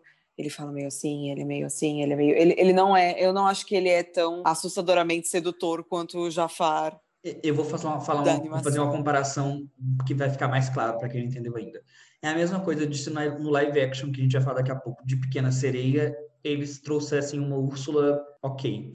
Não quer dizer que o cara é ruim, só que, tipo, é a Úrsula, e a gente quer ver, tipo, Exatamente. a Úrsula, e a mesma coisa com o Jafar. Mas assim, pra mim, tirando Jafar, esse filme é perfeito. O Rajan foi muito bem feita a animação dele. O tapete O macaquinho, mágico, o o, Abu. macaquinho, o Abu. É tudo perfeito. O, Me- o Mena Massoud dança pra caralho. Ele fez o parkour que precisava Meu pra fazer o Aladdin. Deus, ele dança muito, é muito Nossa, incrível. fiquei- É incrível. E as Ele músicas canta muito ficaram todas incríveis também, né? As músicas Sim, ficaram muito bom. incríveis, porque as músicas do Aladdin são incríveis. E assim, houve uma grande história em torno do Will Smith, primeiro, porque o gênio original foi feito pelo Robbie Williams. E ele era. O Robbie, o Robbie Williams é um gênio, né, gente? Então teve uma, uma grande questão sobre isso, mas o Will Smith fez o papel maravilhosamente. Ele foi super Pegou, excêntrico, foi super bem carregou. feito. E não E- ficou copiando, não ficou uma cópia não ficou copiando. E também teve a questão de, ah, ele vai ser roxo, ele vai ser roxo, ele vai ser azul, ele vai ser como? Porque tinha saído uma foto dele não estando azul. E no final das contas ganhou-se os dois. E é muito bom. Tudo, e- né? Deram tudo, que Tudo, as gays tudo. pediram. Inclusive, houve uma certa alteração em Aladdin sobre algumas questões. Na primeira música de Aladdin, eles alteraram, porque na musiquinha que se chama Arabian Nights, Arabian eles falam Nights. Arabian Nights. Essa música é muito boa. É, mas ele, ele colocava, ele falava. Arábia, o dia também. Eu falei- amo a versão em português hoje. É maravilhosa, as versões portuguesas são ótimas. E tem a Glória Groove dublando Aladdin em português, então... Morta! Que não Uhum. sabia. Glória Mas- Groove. Imagina Ele soltar um fala, Glória Groove. Aladdin. Antes de cantar assim, meu mundo ideal, ele manda, Aladdin. Não, calma. Eles fizeram uma alteração na primeira música, porque na animação ele dizia, é, em inglês ele falava It's barbaric, but hey, it's home, quer dizer, tipo, é bárbaro, mas ei, aqui é, é a nossa casa. E aí eles alteraram, porque dizer que um- só porque um povo não é ocidental, dizer que ele é um povo bárbaro é ser completamente eurocêntrico, né? Então eles colocaram, é caótico, mas é a nossa casa, porque tudo bem, né? É mais, mais aceitável. Além disso, a, a grande alteração do filme, na verdade, foi aumentar o protagonismo da Jasmine e o feminismo no filme, porque apesar de ser uma Incrível, história. Dona. Exato. Apesar de ser uma história perfeita do Aladdin, na animação, o que acontece é que o sultão. Porque a grande questão do filme era que Jasmine não queria se casar. E ela e depois ela quis se casar com o, o Aladdin e ela não podia se casar com o Aladdin porque o Aladdin não era nobre. E a solução na animação foi que o, o, o sultão, que é o pai da Jasmine, transformou o, Ala, o Aladdin em sultão, dizendo você não precisa ser nobre para casar com a minha filha. Então, na verdade, o grande herói do final daquele filme foi o Aladdin. E aí, no live action, o que aconteceu foi que a Jasmine queria ser sultã, ou sultana, sem se casar. E aí, também, de novo, tinha a grande problemática que Aladdin não era nobre. E aí, o pai da Jasmine decide que faz o quê? Ele aprova uma lei onde ele diz que ela não precisa se casar para ser sultane. E aí, ela, como sultane, define que ela vai quebrar a regra de que só se pode casar com nobres. E aí ela casa com Aladdin. Então, no final das contas, a heroína do filme é a Jasmine. E Isso é assim, maravilhoso. Speechless merecia um Oscar, sim, Sim. porque Speechless é uma música original desse filme, não tinha no filme original. E simplesmente, eu arrepio só de lembrar dessa música. Essa música é maravilhosa, em inglês, em português, em É assim. todas as línguas. Ninguém me cala. Speechless. Ah, muito boa, mãe. É, E só finalizando o Aladdin, depois desse grande sucesso aí, já tem uma sequência confirmada também para chegar aí nos anos futuros. Uh, Depois de Aladdin, tivemos aí o que foi e que é agora a maior bilheteria de live actions da Disney, que é o Rei Leão, que a- pelo último número que eu olhei estava com 1 bilhão e 500 milhões, É dinheiro demais. Ou seja, gente, muita de coisa. Deus. É, e é a maior, uma das maiores bilheterias do cinema e da Disney também. já começo dizendo que tecnicamente Rei Leão não é um live action, porque como a gente definiu, live action é algo que tem atores reais. Então Rei Leão tecnicamente é só uma animação feita usando uma, uma grande uma animação muito realista. E na minha opinião, É um em filme ruim. Filme ruim. Não, é, Eu o filme é igual ao filme. Eu não acho, né? Eu acho que ele é igual ao filme de 98. Se não me engano, Mano, é é idêntico, 98. é idêntico. Eles não alteraram, não houve um roteirista para esse filme, porque as falas são idênticas às falas do filme de animação. E aí o que me pega nesse filme é, entre assistir esse filme e assistir o filme original, eu prefiro assistir o filme original. Eu prefiro assistir o filme original também. Mas assim, ok que eles terem feito um próximo, Assim, né? eu também acho que tipo eles não tinham muito para onde correr, porque se eles, sei lá, colocassem atores, tipo pessoas de fato para fazer, talvez caísse um pouco assim, e ficasse muito teatral. O que Ei, talvez, mas não, a- o que a talvez não peça- fosse, é, eu ia dizer, o que talvez a não fosse peça do Rei ruim, Leão. porque a peça é muito foda. Nossa, é uma das coisas mais lindas que eu já vi na minha o vida. musical, é isso. Nossa, e é lindo aí, demais. mas aí acho que, tipo, eles resolveram escolher e tentar ser mais fiéis, e aí, não, vamos fazer com os animaizinhos mesmo, né? E pelo menos rendeu Boy. coisas boas, que foi o quê? Um álbum da Beyoncé e o Black King. Nossa. Então, Não, eu queria, trouxe coisas queria dizer uma coisa, que eu acho que o problema desse filme é o que a gente tem em Mowgli e é o que a gente tem em outros filmes. Tipo, eu não acho que tem problema você querer fazer um filme realista e mostrar os animais de forma realista e chamar isso de live action. Esse não é o meu grande problema com esse filme. O problema é, eles poderiam sim não ter se levado a sério como um documentário da Discovery, sabe? Faltou a magia do filme. Faltou É verdade. Eu acho que é isso que falta. Falta, por exemplo, o Simba ter expressão. E, tipo, mesmo que ele não ficasse fiel à realidade, faltou o Simba ter expressão. Faltou, sei Exato. lá, ter cores explodindo na tela que nem explode no Rei Leão. Faltou não se levar a sério como um documentário, sabe? Porque o filme fica chato É. por isso. É exatamente, é, é sempre tra- a questão que a gente já tinha comentado, né? Você usar a animação de ponta e gastar milhões no orçamento de um filme não necessariamente quer dizer que o filme vai ser bom. Sim. Porque o filme do Rei Leão ficou tão realista que pra mim foi exatamente isso. Ele perdeu o carisma. Pra mim, os personagens não Sim, tinham sim. carisma. E aí, de novo, ele é tão parecido com a animação do Rei Leão que entre assistir a animação 2D e a animação 3D, eu sempre vou preferir a animação 2D, porque ela é linda, ela é super maravilhosamente feita. E aí fica essa crítica, né? Rei Leão, todo mundo quis assistir, porque tinha Beyoncé, porque tinha o, o dono de Glover. É o dono de Glover, né? Tinha É. o dono de Glover Dublando, E no aí- caso, pessoal. dublando, dublando, não, não fazendo os bichos. dublando. Mas assim, pra mim foi pra assistir uma vez só pra você ter emoção de ter visto. Sim, sim. E vou voltar para né? Faltou carisma, 2D. concordo. Mas Faltou carisma. Eu acho que eu acho que não é um filme ruim. Ainda vale Não, assistir aí. Principalmente para tipo novas gerações que não conhecem a animação antiga, né? Então. Uhum, com certeza. E aí, depois disso, entramos também nas dos dois lançamentos mais recentes que foram no finalzinho do ano passado, lançou diretamente no Disney Plus, né, que é aí a plataforma de streaming da Disney que a gente já Que lança daqui aqui. duas semanas para vocês, então provavelmente depois desse episódio aqui, daqui umas duas, três semanas, vai estar lançando no Brasil e vocês vão poder assistir esse filme. lá. Pois é. E aí temos o quê? A Dama e o Vagabundo, né? Aquela Ou vocês podem piratear esse filme. É verdade. Não, Que aí tem o que? A famosíssima cena do, do macarrãozinho sendo comido. E os cachorrinhos são muito fofos, mas. Gente, a Dama e o reais, vocês sabem, né? Ah, Quê? sim. São quê? cachorros reais, eu acho. Sim, sim, são, são cachorros reais. são- A dama Gente. é dublada pela Tessa Thompson, maravilhoso. Morta, amo. E o vagabundo pelo Justin. E os cachorrinhos são fofos. Mas não assisti A Dama e. Vagabundo é um dos meus filmes favoritos. Eu amo A Dama e Vagabundo. Eu amo A Dama e Vagabundo 2, que fala sobre o filho deles, o, o filhote deles, o Banzé. Banzé, eu lembro sim do Banzé, que Banzé. tem, tem, tem até a balinha Banzé, que é com a cara dele. Morta. Anyways, não vi, não vi o live action, mas tô muito animada porque eu amo muito A Dama o Vagabundo. É sim, muito fofo. E aí tivemos o que estava. Eu fiquei com muita pena desse filme, boy. Estava programado para lançar nos cinemas em 26 de março desse ano. E aí tivemos o quê? A famigerada. O, a bactéria fela da puta, né? O Covid-19 caralho. que entrou aí, né, nas nossas vidas. E aí o filme foi sendo assim adiado, adiado, adiado. Eles ainda Literalmente na com- semana que iria lançar, gente. É, Eu acho que essa é a maior tristeza desse filme. O Covid estourou na semana, os cinemas fecharam, tudo fechou de quarentena, assim, literalmente uma semana antes do filme lançar. Então, tipo, viu a galera que tava na cabine de imprensa e ninguém mais. Pois é, e aí, tipo, eles ficaram adiando ainda com a esperança de que, tipo, o Covid acabasse e os cinemas reabrissem, o que não aconteceu muito, apesar de que alguns cinemas já reabriram aí com, a- com medidas de segurança que ainda são questionáveis, Um mas grande erro, um grande erro. é, eles escolheram o quê? Levar o filme para o Disney Plus também.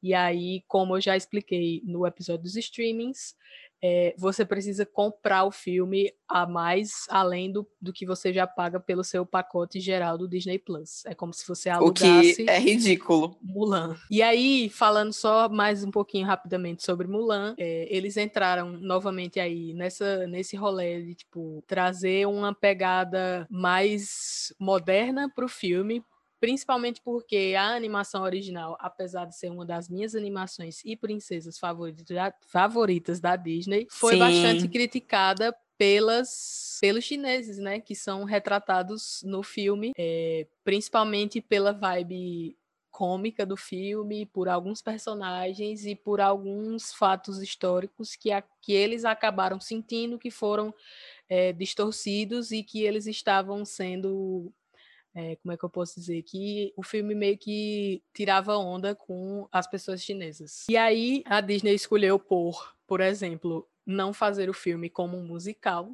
então não vá assistir Mulan esperando as musiquinhas do original. E Quem é que está aqui junto Essa, pra mim, é a maior perda desse filme, sério. É, É a única coisa que me dói, mas eu entendo não, total. pra o mim, a maior perda do filme não são as músicas, é o Mushu. É o que foi Mushu. uma coisa que eles também escolheram tirar. é, Porque é- o Mushu era, uma, era o maior desrespeito à cultura chinesa, apesar de ser o, meu, o, o personagem favorito, acho que de todo mundo que gosta desse filme. Pois é, Mushu perfeitinho, né? Reizinho, dragãozinho ali É. do filme original, mas aí eles também escolheram tirar, e aí o filme tá sendo Também tiraram vendido. O Li Shang, não tiraram? Isso, tiraram o Li Shang também, que é o par, o par que era o, dela, né? o interesse amoroso da Mulan. Esse também achei ruim, porque eu gosto do interesse. Achei ruim terem tirado, porque eu gosto da, da coisa meio homossexual ali deles dois é, Sim, se apaixonarem enquanto a, Mulan- personagem a Mulan ainda tá né? de. de- grande de ícone homem. bissexual Li Shang, que era apaixonado faltou, pelo Ping e depois pela Mulan. Saudade. E aí, no que a Disney escolheu optar por seguir mais à risca uma lenda chinesa, que é a lenda chinesa que originou Mulan. E aí eles seguiram mais à risca essa lenda e optaram por fazer um filme mais é, ação, aventura, é, levemente histórico ali. Então, tipo, vão com expectativas totalmente diferentes para assistir esse filme. E aí, agora vamos o quê? Entrar nas promessas da Disney, que eles, com- se vocês acompanham assim um pouco mais, vocês sabem que geralmente a Disney ou as grandes produtoras de filmes, geralmente eles lançam calendários futuros, né, de filmes que vão chegar em determinadas datas.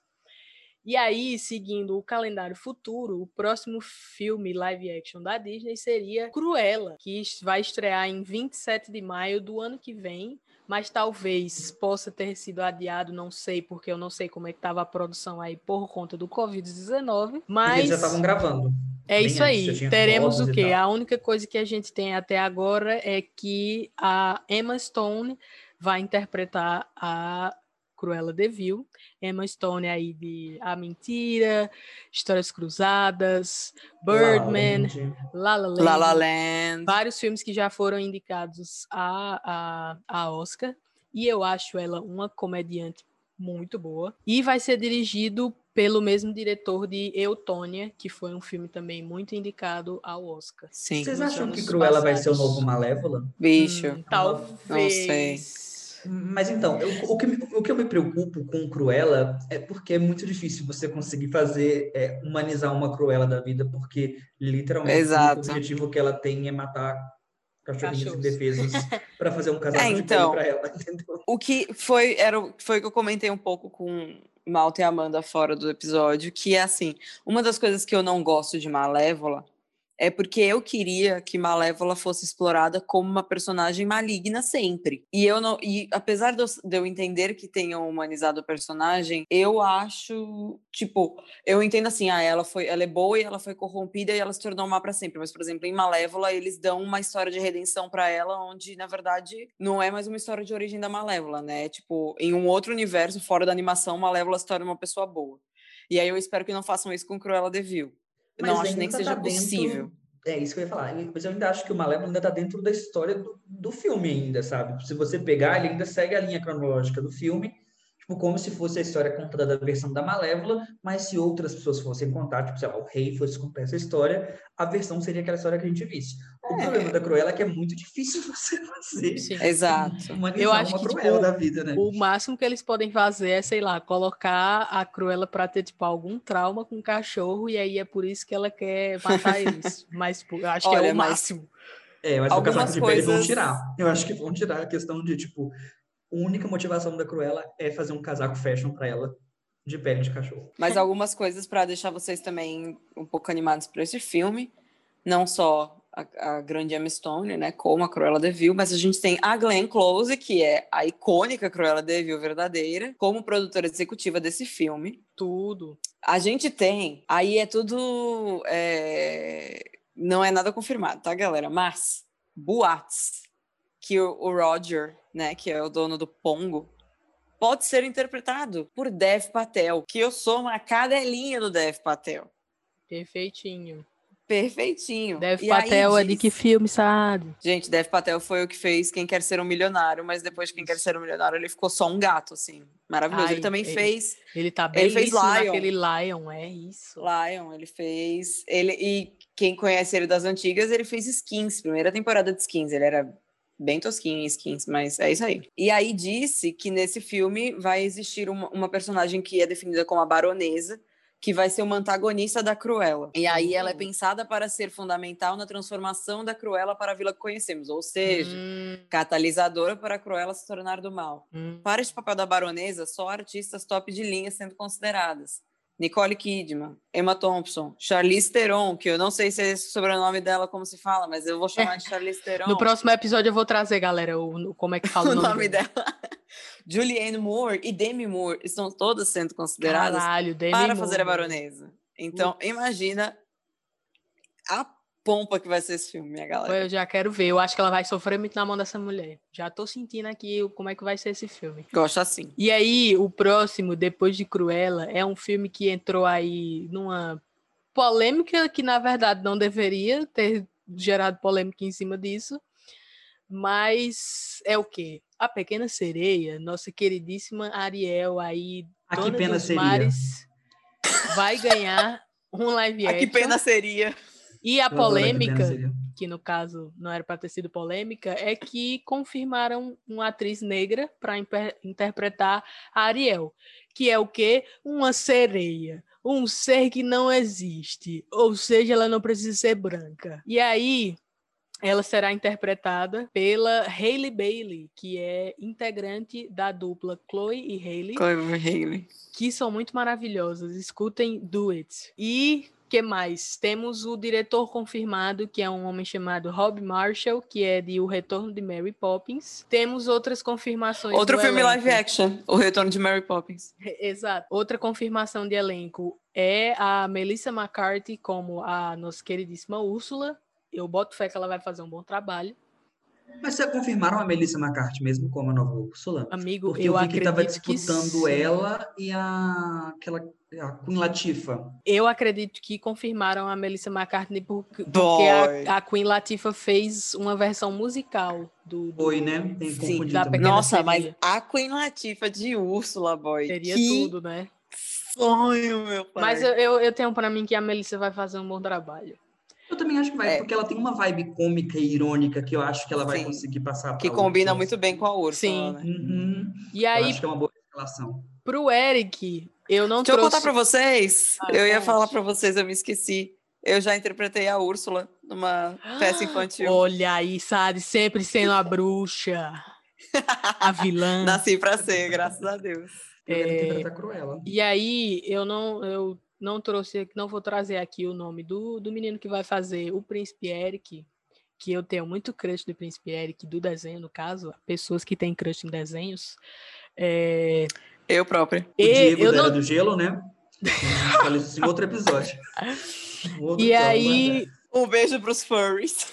porque, tipo, o ator é, que escolheram, ele não é muito conhecidinho, não, mas ele é belo, né? O que ele precisa ser. Mas aí, só lembrando que o Harry Styles, queridíssimo Harry Styles, foi considerado para o papel e ele o quê? Recusou, bye bye Disney. E aí, uma última coisinha também sobre o filme é que o Lin-Manuel Miranda já foi confirmado para a trilha sonora, Deus, gente, vai ser incrível, criação sério. das músicas, né? Das canções inéditas. E Eu ele é o cadelinha de nada mais, Miranda. nada menos do que o criador das músicas e do musical de Hamilton. E de vários outros musicais, é, amiga. Exato, ele, fez, é um ele faz um, um trabalho. Eu só falei Hamilton porque é o mais conhecido, né? Mas é, Uhum. ele está sempre muito envolvido em tudo que diz respeito a musicais. E ele tem uma boa Ele é um parceria com a Disney compositor. também, né? Ele é um ótimo. Ele fez qual? Ele fez um filme famoso. Ele fez Moana. Ele fez a Verdade, de Moana verdade.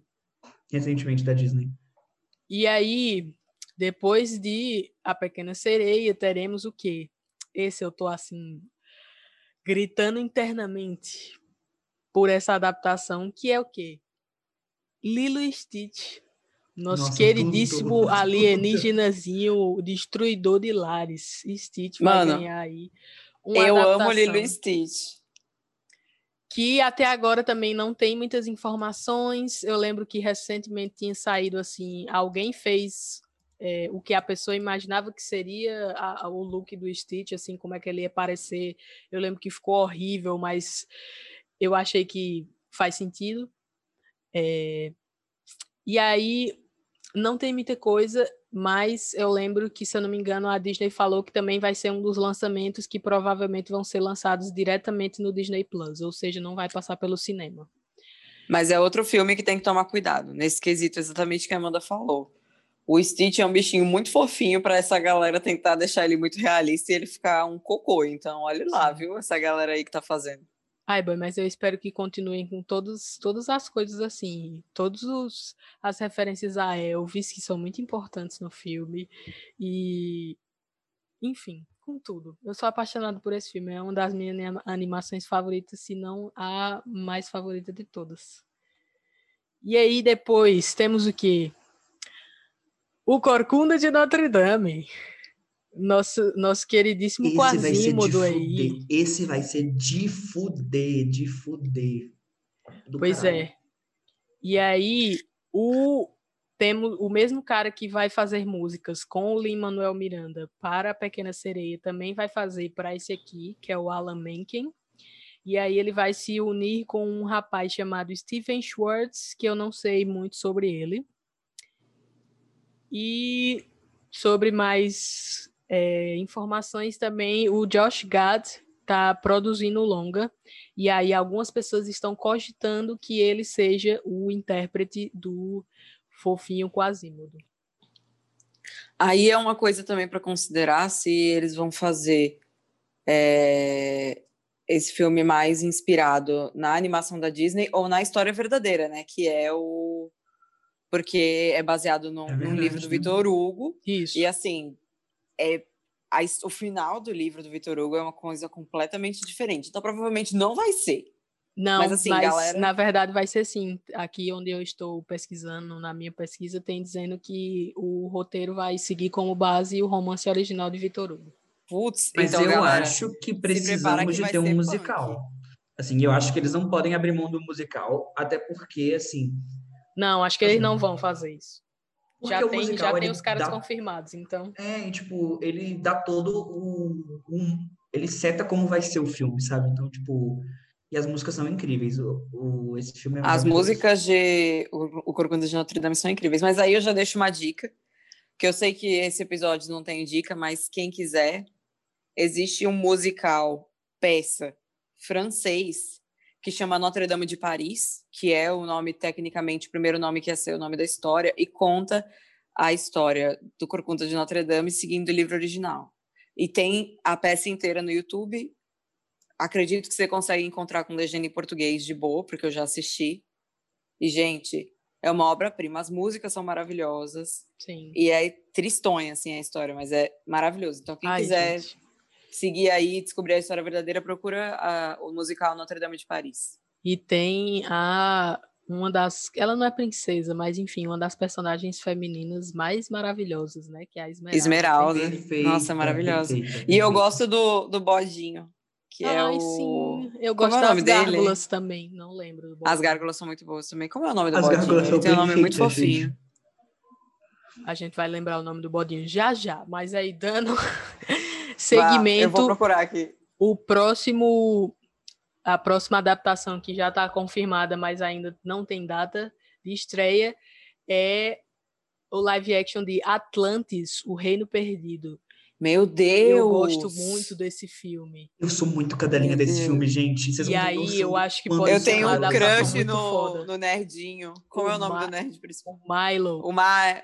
o Milo. Nossa, E aí, ele, a única informação que temos até agora é que gerou aí um bafafá, um rumor de que talvez quem vai interpretar o Milo é o Tom Holland, nosso Homem-Aranha. Mentira! Exato. Eu acho que eu vi um, acabei de ver umas fotos assim, a galera meio que fazendo uma fanfic Aham. imagética de como seria o personagem. Achei que faz sentido. Mas, ó, falar uma coisa pra vocês. Atlantis é um filme muito pouco falado da Disney. Nossa, um dos melhores é filmes da Disney. É um dos melhores assim, filmes da gente, Disney. Eu não sei explicar o que eu tenho com esse filme. Eu não, eu não sei, de verdade, eu não sei o que aconteceu com esse filme. Eu tenho uma relação com esse filme muito bizarra. E que eu sinto que eu preciso te contar aqui. Não, é sério. Tipo, eu lembro desse filme, mas eu lembro de flashes muito específicos. E eu lembro que eu tinha sonhos recorrentes com flashes muito específicos desse filme. Tipo, tinha uns monstros de poeira do deserto, acho que é no segundo filme. Gente, eu ficava aterrorizado com isso. Eu sonhei com isso a minha vida inteira. Ainda sonho com isso hoje em dia, se deixar. Até hoje. Pois é. E aí o que? Depois de Atlantis, temos aí agora só o que, na verdade, são bem. Esses aqui são bem boatões, assim, não estão 100% confirmados, mas é, são boatos bem fortes aí de que podem acontecer. Que é o quê? Uma nova adaptação da Branca de Neve e os Sete Anões, que começou-se a ser Gente, falado. Começou Supera essa história. Já deu, já deu. Branca de Neve é muito ser ruim. Escrito o roteiro ali, pessoas escolhidas, mas aí aparentemente pararam assim, nunca mais se ouviu falar de nada. Temos também um live action confirmado de A Espada Era a Lei, a lenda encantada do rei Arthur.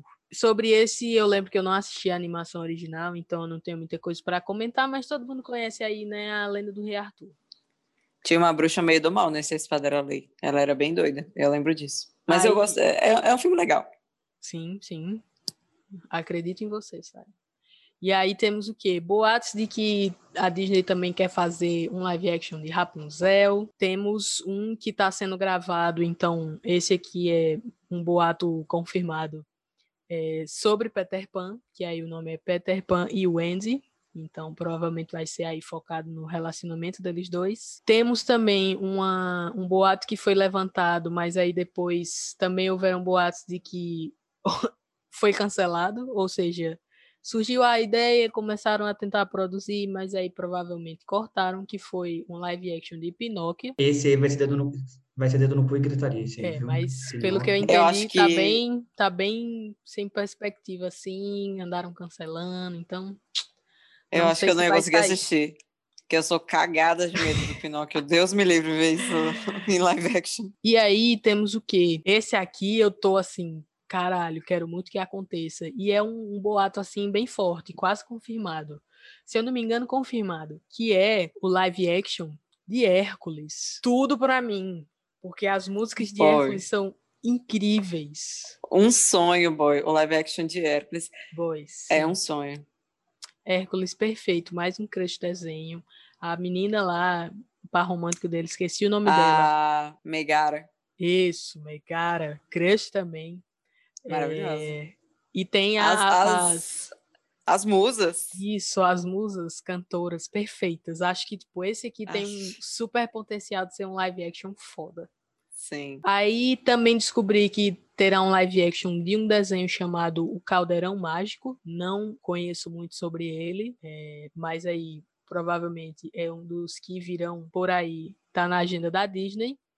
E também temos outros que foram boatos aí, umas coisas meio comentadas, que são live actions focados em personagens específicos. E aí teria um do Príncipe da Cinderela e o outro que foi cogitado, mas aí recebeu uma chuva de críticas, seria um spin-off de Aladdin com o Príncipe Anders, se eu não me engano, que é um personagem que no filme apareceu assim, acho que nem cinco minutos de cena ele teve, e aí do nada a Disney quis o quê? Vamos fazer um spin-off, um filme só sobre ele. E foi um timing assim bastante errado, e aí que fez a polêmica efervescer, porque o Mena Massoud, que é o intérprete do Aladdin, tinha dado uma entrevista recente dizendo que após Aladdin ele ainda não tinha conseguido achar nenhum papel. E ele é um é, o cara que é descendente ali de Ele é egípcio. é egípcio, isso, obrigado, Saad. Ele é canadense, mas eu não tenho certeza se ele nasceu no Egito ou no Canadá, mas eu sei que a família dele é Isso, egípcia. E ele mora no. Canadá. E aí, Isso. tipo, o cara fez assim, muita coisa para poder interpretar o Aladdin, aula de parkour, de dança, sei lá, uma ruma de coisa e tipo, não tava conseguindo emprego. Por quê? Porque Hollywood ainda continua sendo muito branca.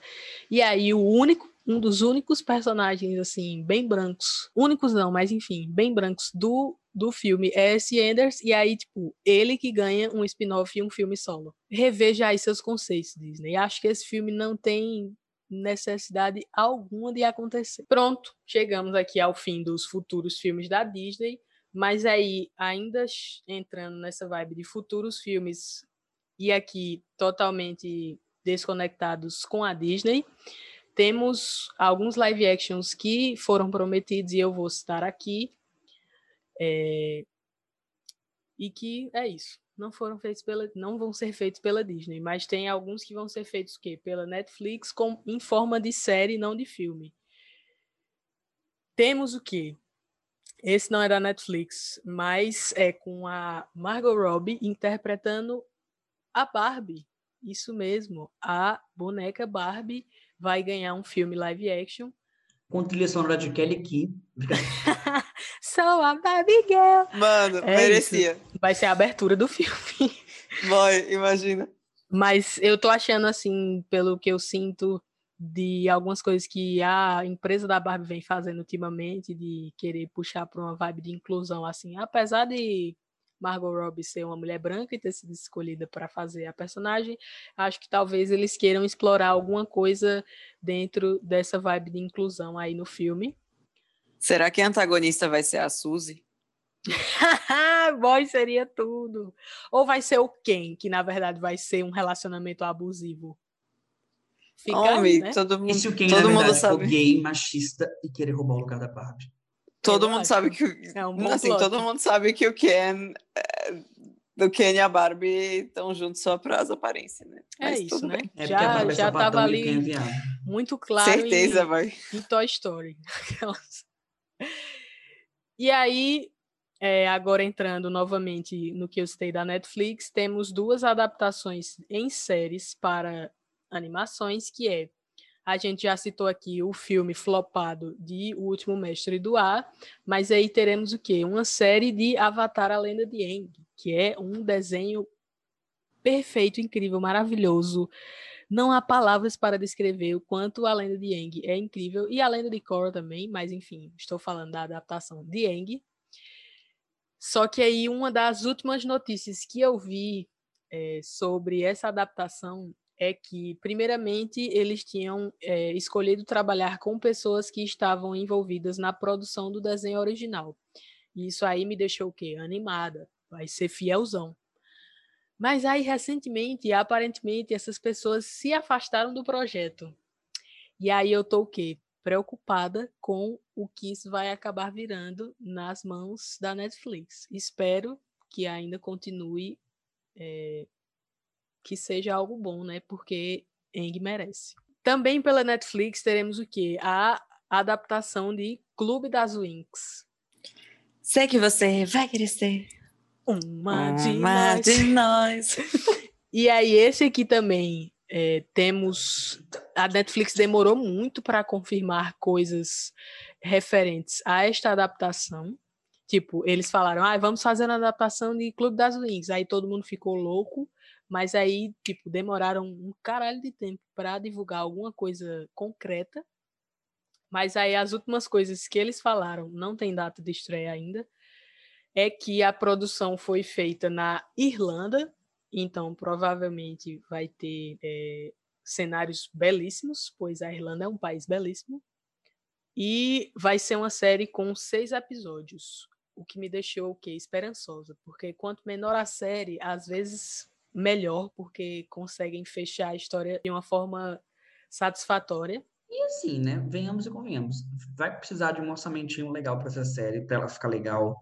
Vai precisar de uns efeitinhos que não sejam toscos para essa série ficar legal. Sim, E não é melhor eles fazerem poucos episódios e capricharem é, no máximo que eles puderem Sim. nesses poucos episódios, do que eles quiserem fazer, estender essa série e só virar uma coisa péssima. sim. Porque tem grandes chances. Ou essa série vai ser 8 ou vai ser 80. E eu também acho que eles vão trazer, pelo elenco, assim, eles vão trazer uma vibe mais adolescente do que o desenho, que era bem mais infantil. E aí também acho que vai abordar temas um pouquinho mais, é, entre aspas, adultos, né? Mas provavelmente ainda vai ter romancinho, essas coisas assim, bem gostosinhas aí de produções adolescentes. E a Quero ver as queridíssima- transformações, quero ver as, as tricks. Sim. A gente tem uma boa parte do elenco confirmado já. Eu não vou me estender em falar muito sobre o elenco. É, mas a, o destaque é que a Bloom vai ser interpretada pela Abigail Cohen, que é uma das Twisted ou Weirder, eu não esqueci, We- Weird Sisters de As Aventuras de Sabrina. O mundo, o mundo sombrio de Sabrina, perdão. Eu fiz uma tradução literal na minha cabeça, né? Que é Chilling Adventures. Mas enfim, ela é a uma das personagens, a bruxinha ruiva que usa trancinha em Sabrina, que eu esqueci o nome dela. Mas enfim, ela vai ser a Bloom, muito bonita. Espero que faça um bom trabalho. Temos também um grandíssimo boato aí de de que algumas produtoras, Sony, Warner Bros, essas grandonas aí, vão produzir um live action de He-Man. Eu quero também futuramente que alguém produza um live action de She-Ra. She-Ra baseado Zac na Efron, por favor, né? Zac Efron fazendo He-Man. na animação da Noelle Stevenson, que está na Netflix aí. Espero que o live action de She-Ra seja baseado nele. E por último, mas não menos importante, falei que não íamos nos estender muito no assunto de super-heróis, mas esse aqui eu quis trazer porque eu achei foda. A DC confirmou aí no seu evento, grandíssimo evento online que rolou há um tempo atrás, que foi o DC Fandome, eles confirmaram que vai existir um live action do Super Choque. Isso mesmo, aquele desenho que você, criança, assistia no SBT, no almoço ali. Muito bom. Super Choque, grande ícone negro, e acho que é um tempo assim que estamos precisando de mais adapta- adaptações com personagens com a força que Super Choque tem. E é isso. Eu amo esse desenho, eu espero que façam que a DC faça um bom trabalho. Super Hero Static Shock. Uhul. E para finalizar este episódio, trazemos o bloco mais polêmico que, mais polêmico que Mamilos. Eu vou tirar o em 10 minutos, porque a gente nunca tem 10 minutos para fazer esse bloco. A gente sempre faz então em agora. 30 segundos. Em- Se vira é nos isso. 30. É porque, eu assim, acho que a gente, tem que mudar para se vira nos 30. É Não sei se vocês sabem, a gente queria começar esse podcast com a ideia de que uma semana a gente faz um episódio de 40 minutos e na outra semana de uma hora e pouquinho. Sendo que todos os nossos episódios a gente nunca consegue falar.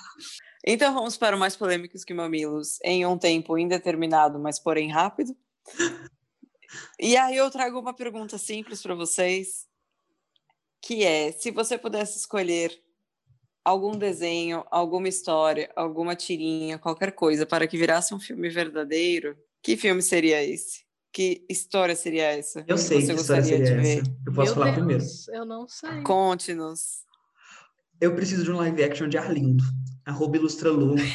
Eu estou vivendo por Arlindo. Oh, Eu preciso já tenho, eu já Arlindo. tenho Arlindo, vai ser Rafael Ferreira, nosso amigo. Rafael Ferreira vai ser nosso, nosso designer gráfico, criador da nossa identidade visual, será Arlindo. Pois Sério, eu preciso, de uma, eu preciso de um live action de Arlindo. Netflix. Real. Por favor, Netflix. depois desse último episódio, Ah, eu achei essa pergunta difícil, porque já existem ou já existem planos de adaptações das minhas animações favoritas. Ah, Quer que eu fale a minha primeiro enquanto você pensa, Amanda? Pode ser. Vai lá, Sádio. Tá, eu pensei em três só pelo fato de que eu gostaria muito. Então eu começaria por, já que falou que Clube das Winx vai virar uma série, eu gostaria de trazer, eu adoraria ver uma live action de Witch.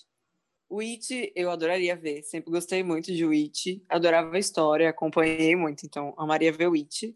Dois, eu gostaria muito de ver um live action de A Nova Onda do Imperador. Queria muito ver quem faria o Cusco na vida real, o Kronk na vida real, a Isma na vida real, sei lá, só pela greia, queria muito ver. Ai, Sadi, muito obrigado por você ter falado nesse filme, porque eu lembrei de uma animação que eu gosto muito e que eu gostaria de um live action. Que é o Pronto. quê? Em Busca de Eldorado. Nossa, Em Busca de Eldorado, boy, muito Boy, boa. eu amo muito esse desenho, caralho. Nossa, é muito bom Em Busca de Eldorado. Então, essa é a minha escolha e eu, eu vou trazer aqui outra escolha. É porque eu não queria que essa fosse a principal. Então, a principal é Eldorado, mas essa aqui vou trazer o quê? Uma coisa nacional. É, que eu tô até aqui olhando para ela nesse exato momento. Não sei se vocês souberam aí, se acompanharam, mas assim, a turma da Mônica ganhou uma versão jovem Sim, que é muito boa, mas essa não é a minha indicação. É porque eu. a fé, eu, Amanda. eu falei de Levantou turma, meu espírito aqui. eu falei de turma da Mônica Jovem porque tipo foi quando surgiu Turma da Mônica Jovem foi quando surgiu a minha indicação, que é Luluzinha Team. Gente, nossa, amiga, forçou. forcei não. Nossa, Luluzinha Team é forçou. forçou. tudo pra mim. Luluzinha Team tem tudo pra ser uma grande série adolescente. Netflix, veja Ai, isso. amiga. Gente, é Não. muito bom. É muito, Amiga, no- é muito forçou novelinha, novelinha amiga. teen. Não forcei não, ó. Ai. Quem escolhe aqui sou eu. É a minha escolha. É muito boa, gente. Tipo, eu lendo Turma da Mônica Jovem e Luluzinha Teen, eu consegui achar Luluzinha Teen muito mais legal. Por quê? Amiga, você é uma herege. Ah, perdão. Mas é, Turma da Mônica Jovem, apesar de ter algumas coisas bem novelinha teen também, que é bom, mas eu ainda achei que eles estavam numa vibe assim, teen, mas ainda estavam trazendo muita coisa assim, muito infantil ainda, para dentro da- das revistinhas que estavam saindo, pelo menos as primeiras, que foram as que eu, as que eu li. E aí continuou saindo várias, e aí eu parei. É, mas aí, Luluzinha Teen conseguiu me prender de um jeito que eu li vários, vários, assim, um seguido do outro. E aí tinham vários romances, várias pessoas. Você quem pegando quem. eu colecionei Mônica Jovem e eu tenho Mônica Jovem edição zero. Eu não vou deixar você Ah. falar mal de Mônica Jovem aqui na Não tô falando mal, eu não tô falando Não mal. Eu tô falando que Turma da. Mônica Jovem, Hum, eu disse que é boa, mas eu falei que, tipo, ainda trazia algumas coisas muito, muito. Não sou menino, eu cresci. Tome cuidado, Amanda. Mônica. Minha mãe se chama Mônica, viu? Eu Não sei, Mônica é nossa não. fã, fã número um, perfeita. Mamãe é minha, a nossa Não, fã gente. número um. Beijo, mamãe. Ó, só para vocês terem ideia, eu cresci com Turma da Mônica, mas Luluzinha era um rolê assim, pff, assistia de vez em quando desenho na televisão. Não era, não era o tanto de amor que eu tinha por, por Turma da Mônica. Mas aí, nesse rolê de jovem, jovem teen, eu ainda achei que Turma da Mônica fez, ficou trazendo uns plots assim muito, muito viajadões assim, de coisas muito infantis ainda. pra um rolê que- anime, mangá, mano. Mas não gostei, não gostei. Ah, não. Ah, não, cancela, gente. Eu Mas aí. Amanda É por Gomes isso que esse bloco se chama Mais Polêmicos que Mamilos. Porque Exatamente. E aí a a opinião é minha, então eu tô indicando aqui, eu quero que seja feito um live action pela Netflix, aquelas, de Luluzinha Team, porque E é eu te muito, cancelo. E eu te muito- é cancelo e muito eu falo. Prime Video, você compre, É. por favor, Mônica Jovem, Ai. batalhe com a Netflix. É isso, mas eu vou dar muito views e vou fazer as pessoas assistirem a, a adaptação Ah, é. live action de Luluzinha Team. Luluzinha Team. Ah, e os É, romances são né? tudo. Não é aquela coisa de ai, Mônica e Cebolinha, que todo mundo sabe que ia acontecer. É, sei lá, Luluzinha pega 55 mil machos, empoderada. Graças. E foda-se o bolinha, sabe? Muito mais legal. É também, também porque o Bolinha é um ridículo, né? Ainda bem que ela não fica com Bolinha. Ah, bolinha é um safado. Inclusive, agora que ele é Team, ele se chama Bola. É, é. É. Nossa, Ai. é tipo cebolinha virar cebola. Vira Pois cebola. é, mas aí Nossa. é uma escolha de, uma escolha criativa, galera, né? Vamos, vamos deixar aí na. É Mas isso. teve série Bola. Imagina se de mudasse o nome dele. Ele ia virar tipo Bolaudo. Boludo!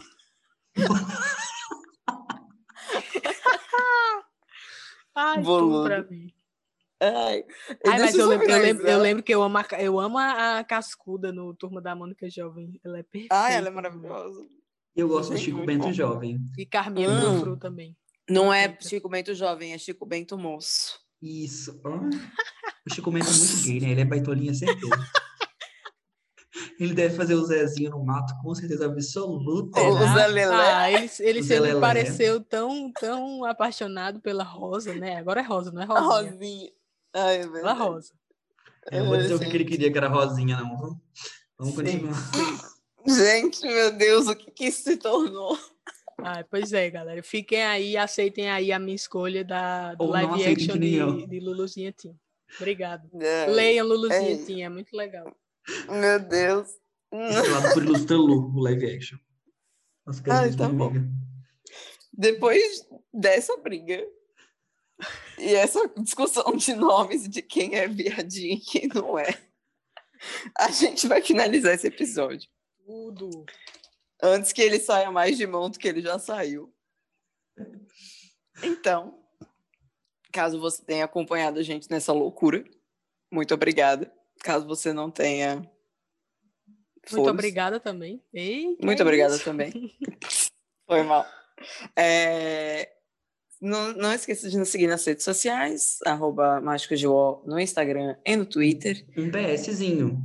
Se você gostou desse episódio, a gente já falou duas horas só sobre filmes da Disney. Se tem vários outros live action que a gente não citou aqui hoje.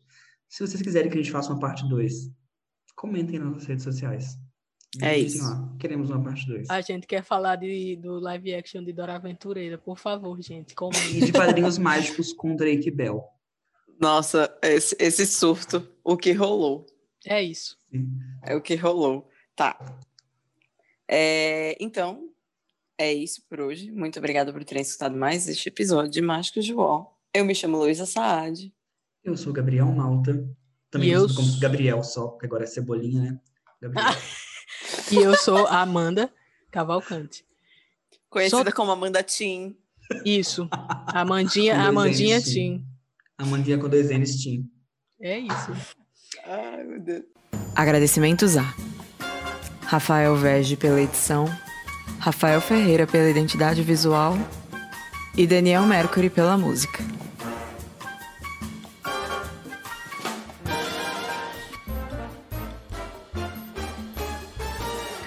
E solta a vinheta aí. Toca Malévola. Eu sou Malévola. Lá. Ah, eu adorei. A Vamos. criança parece a Magali.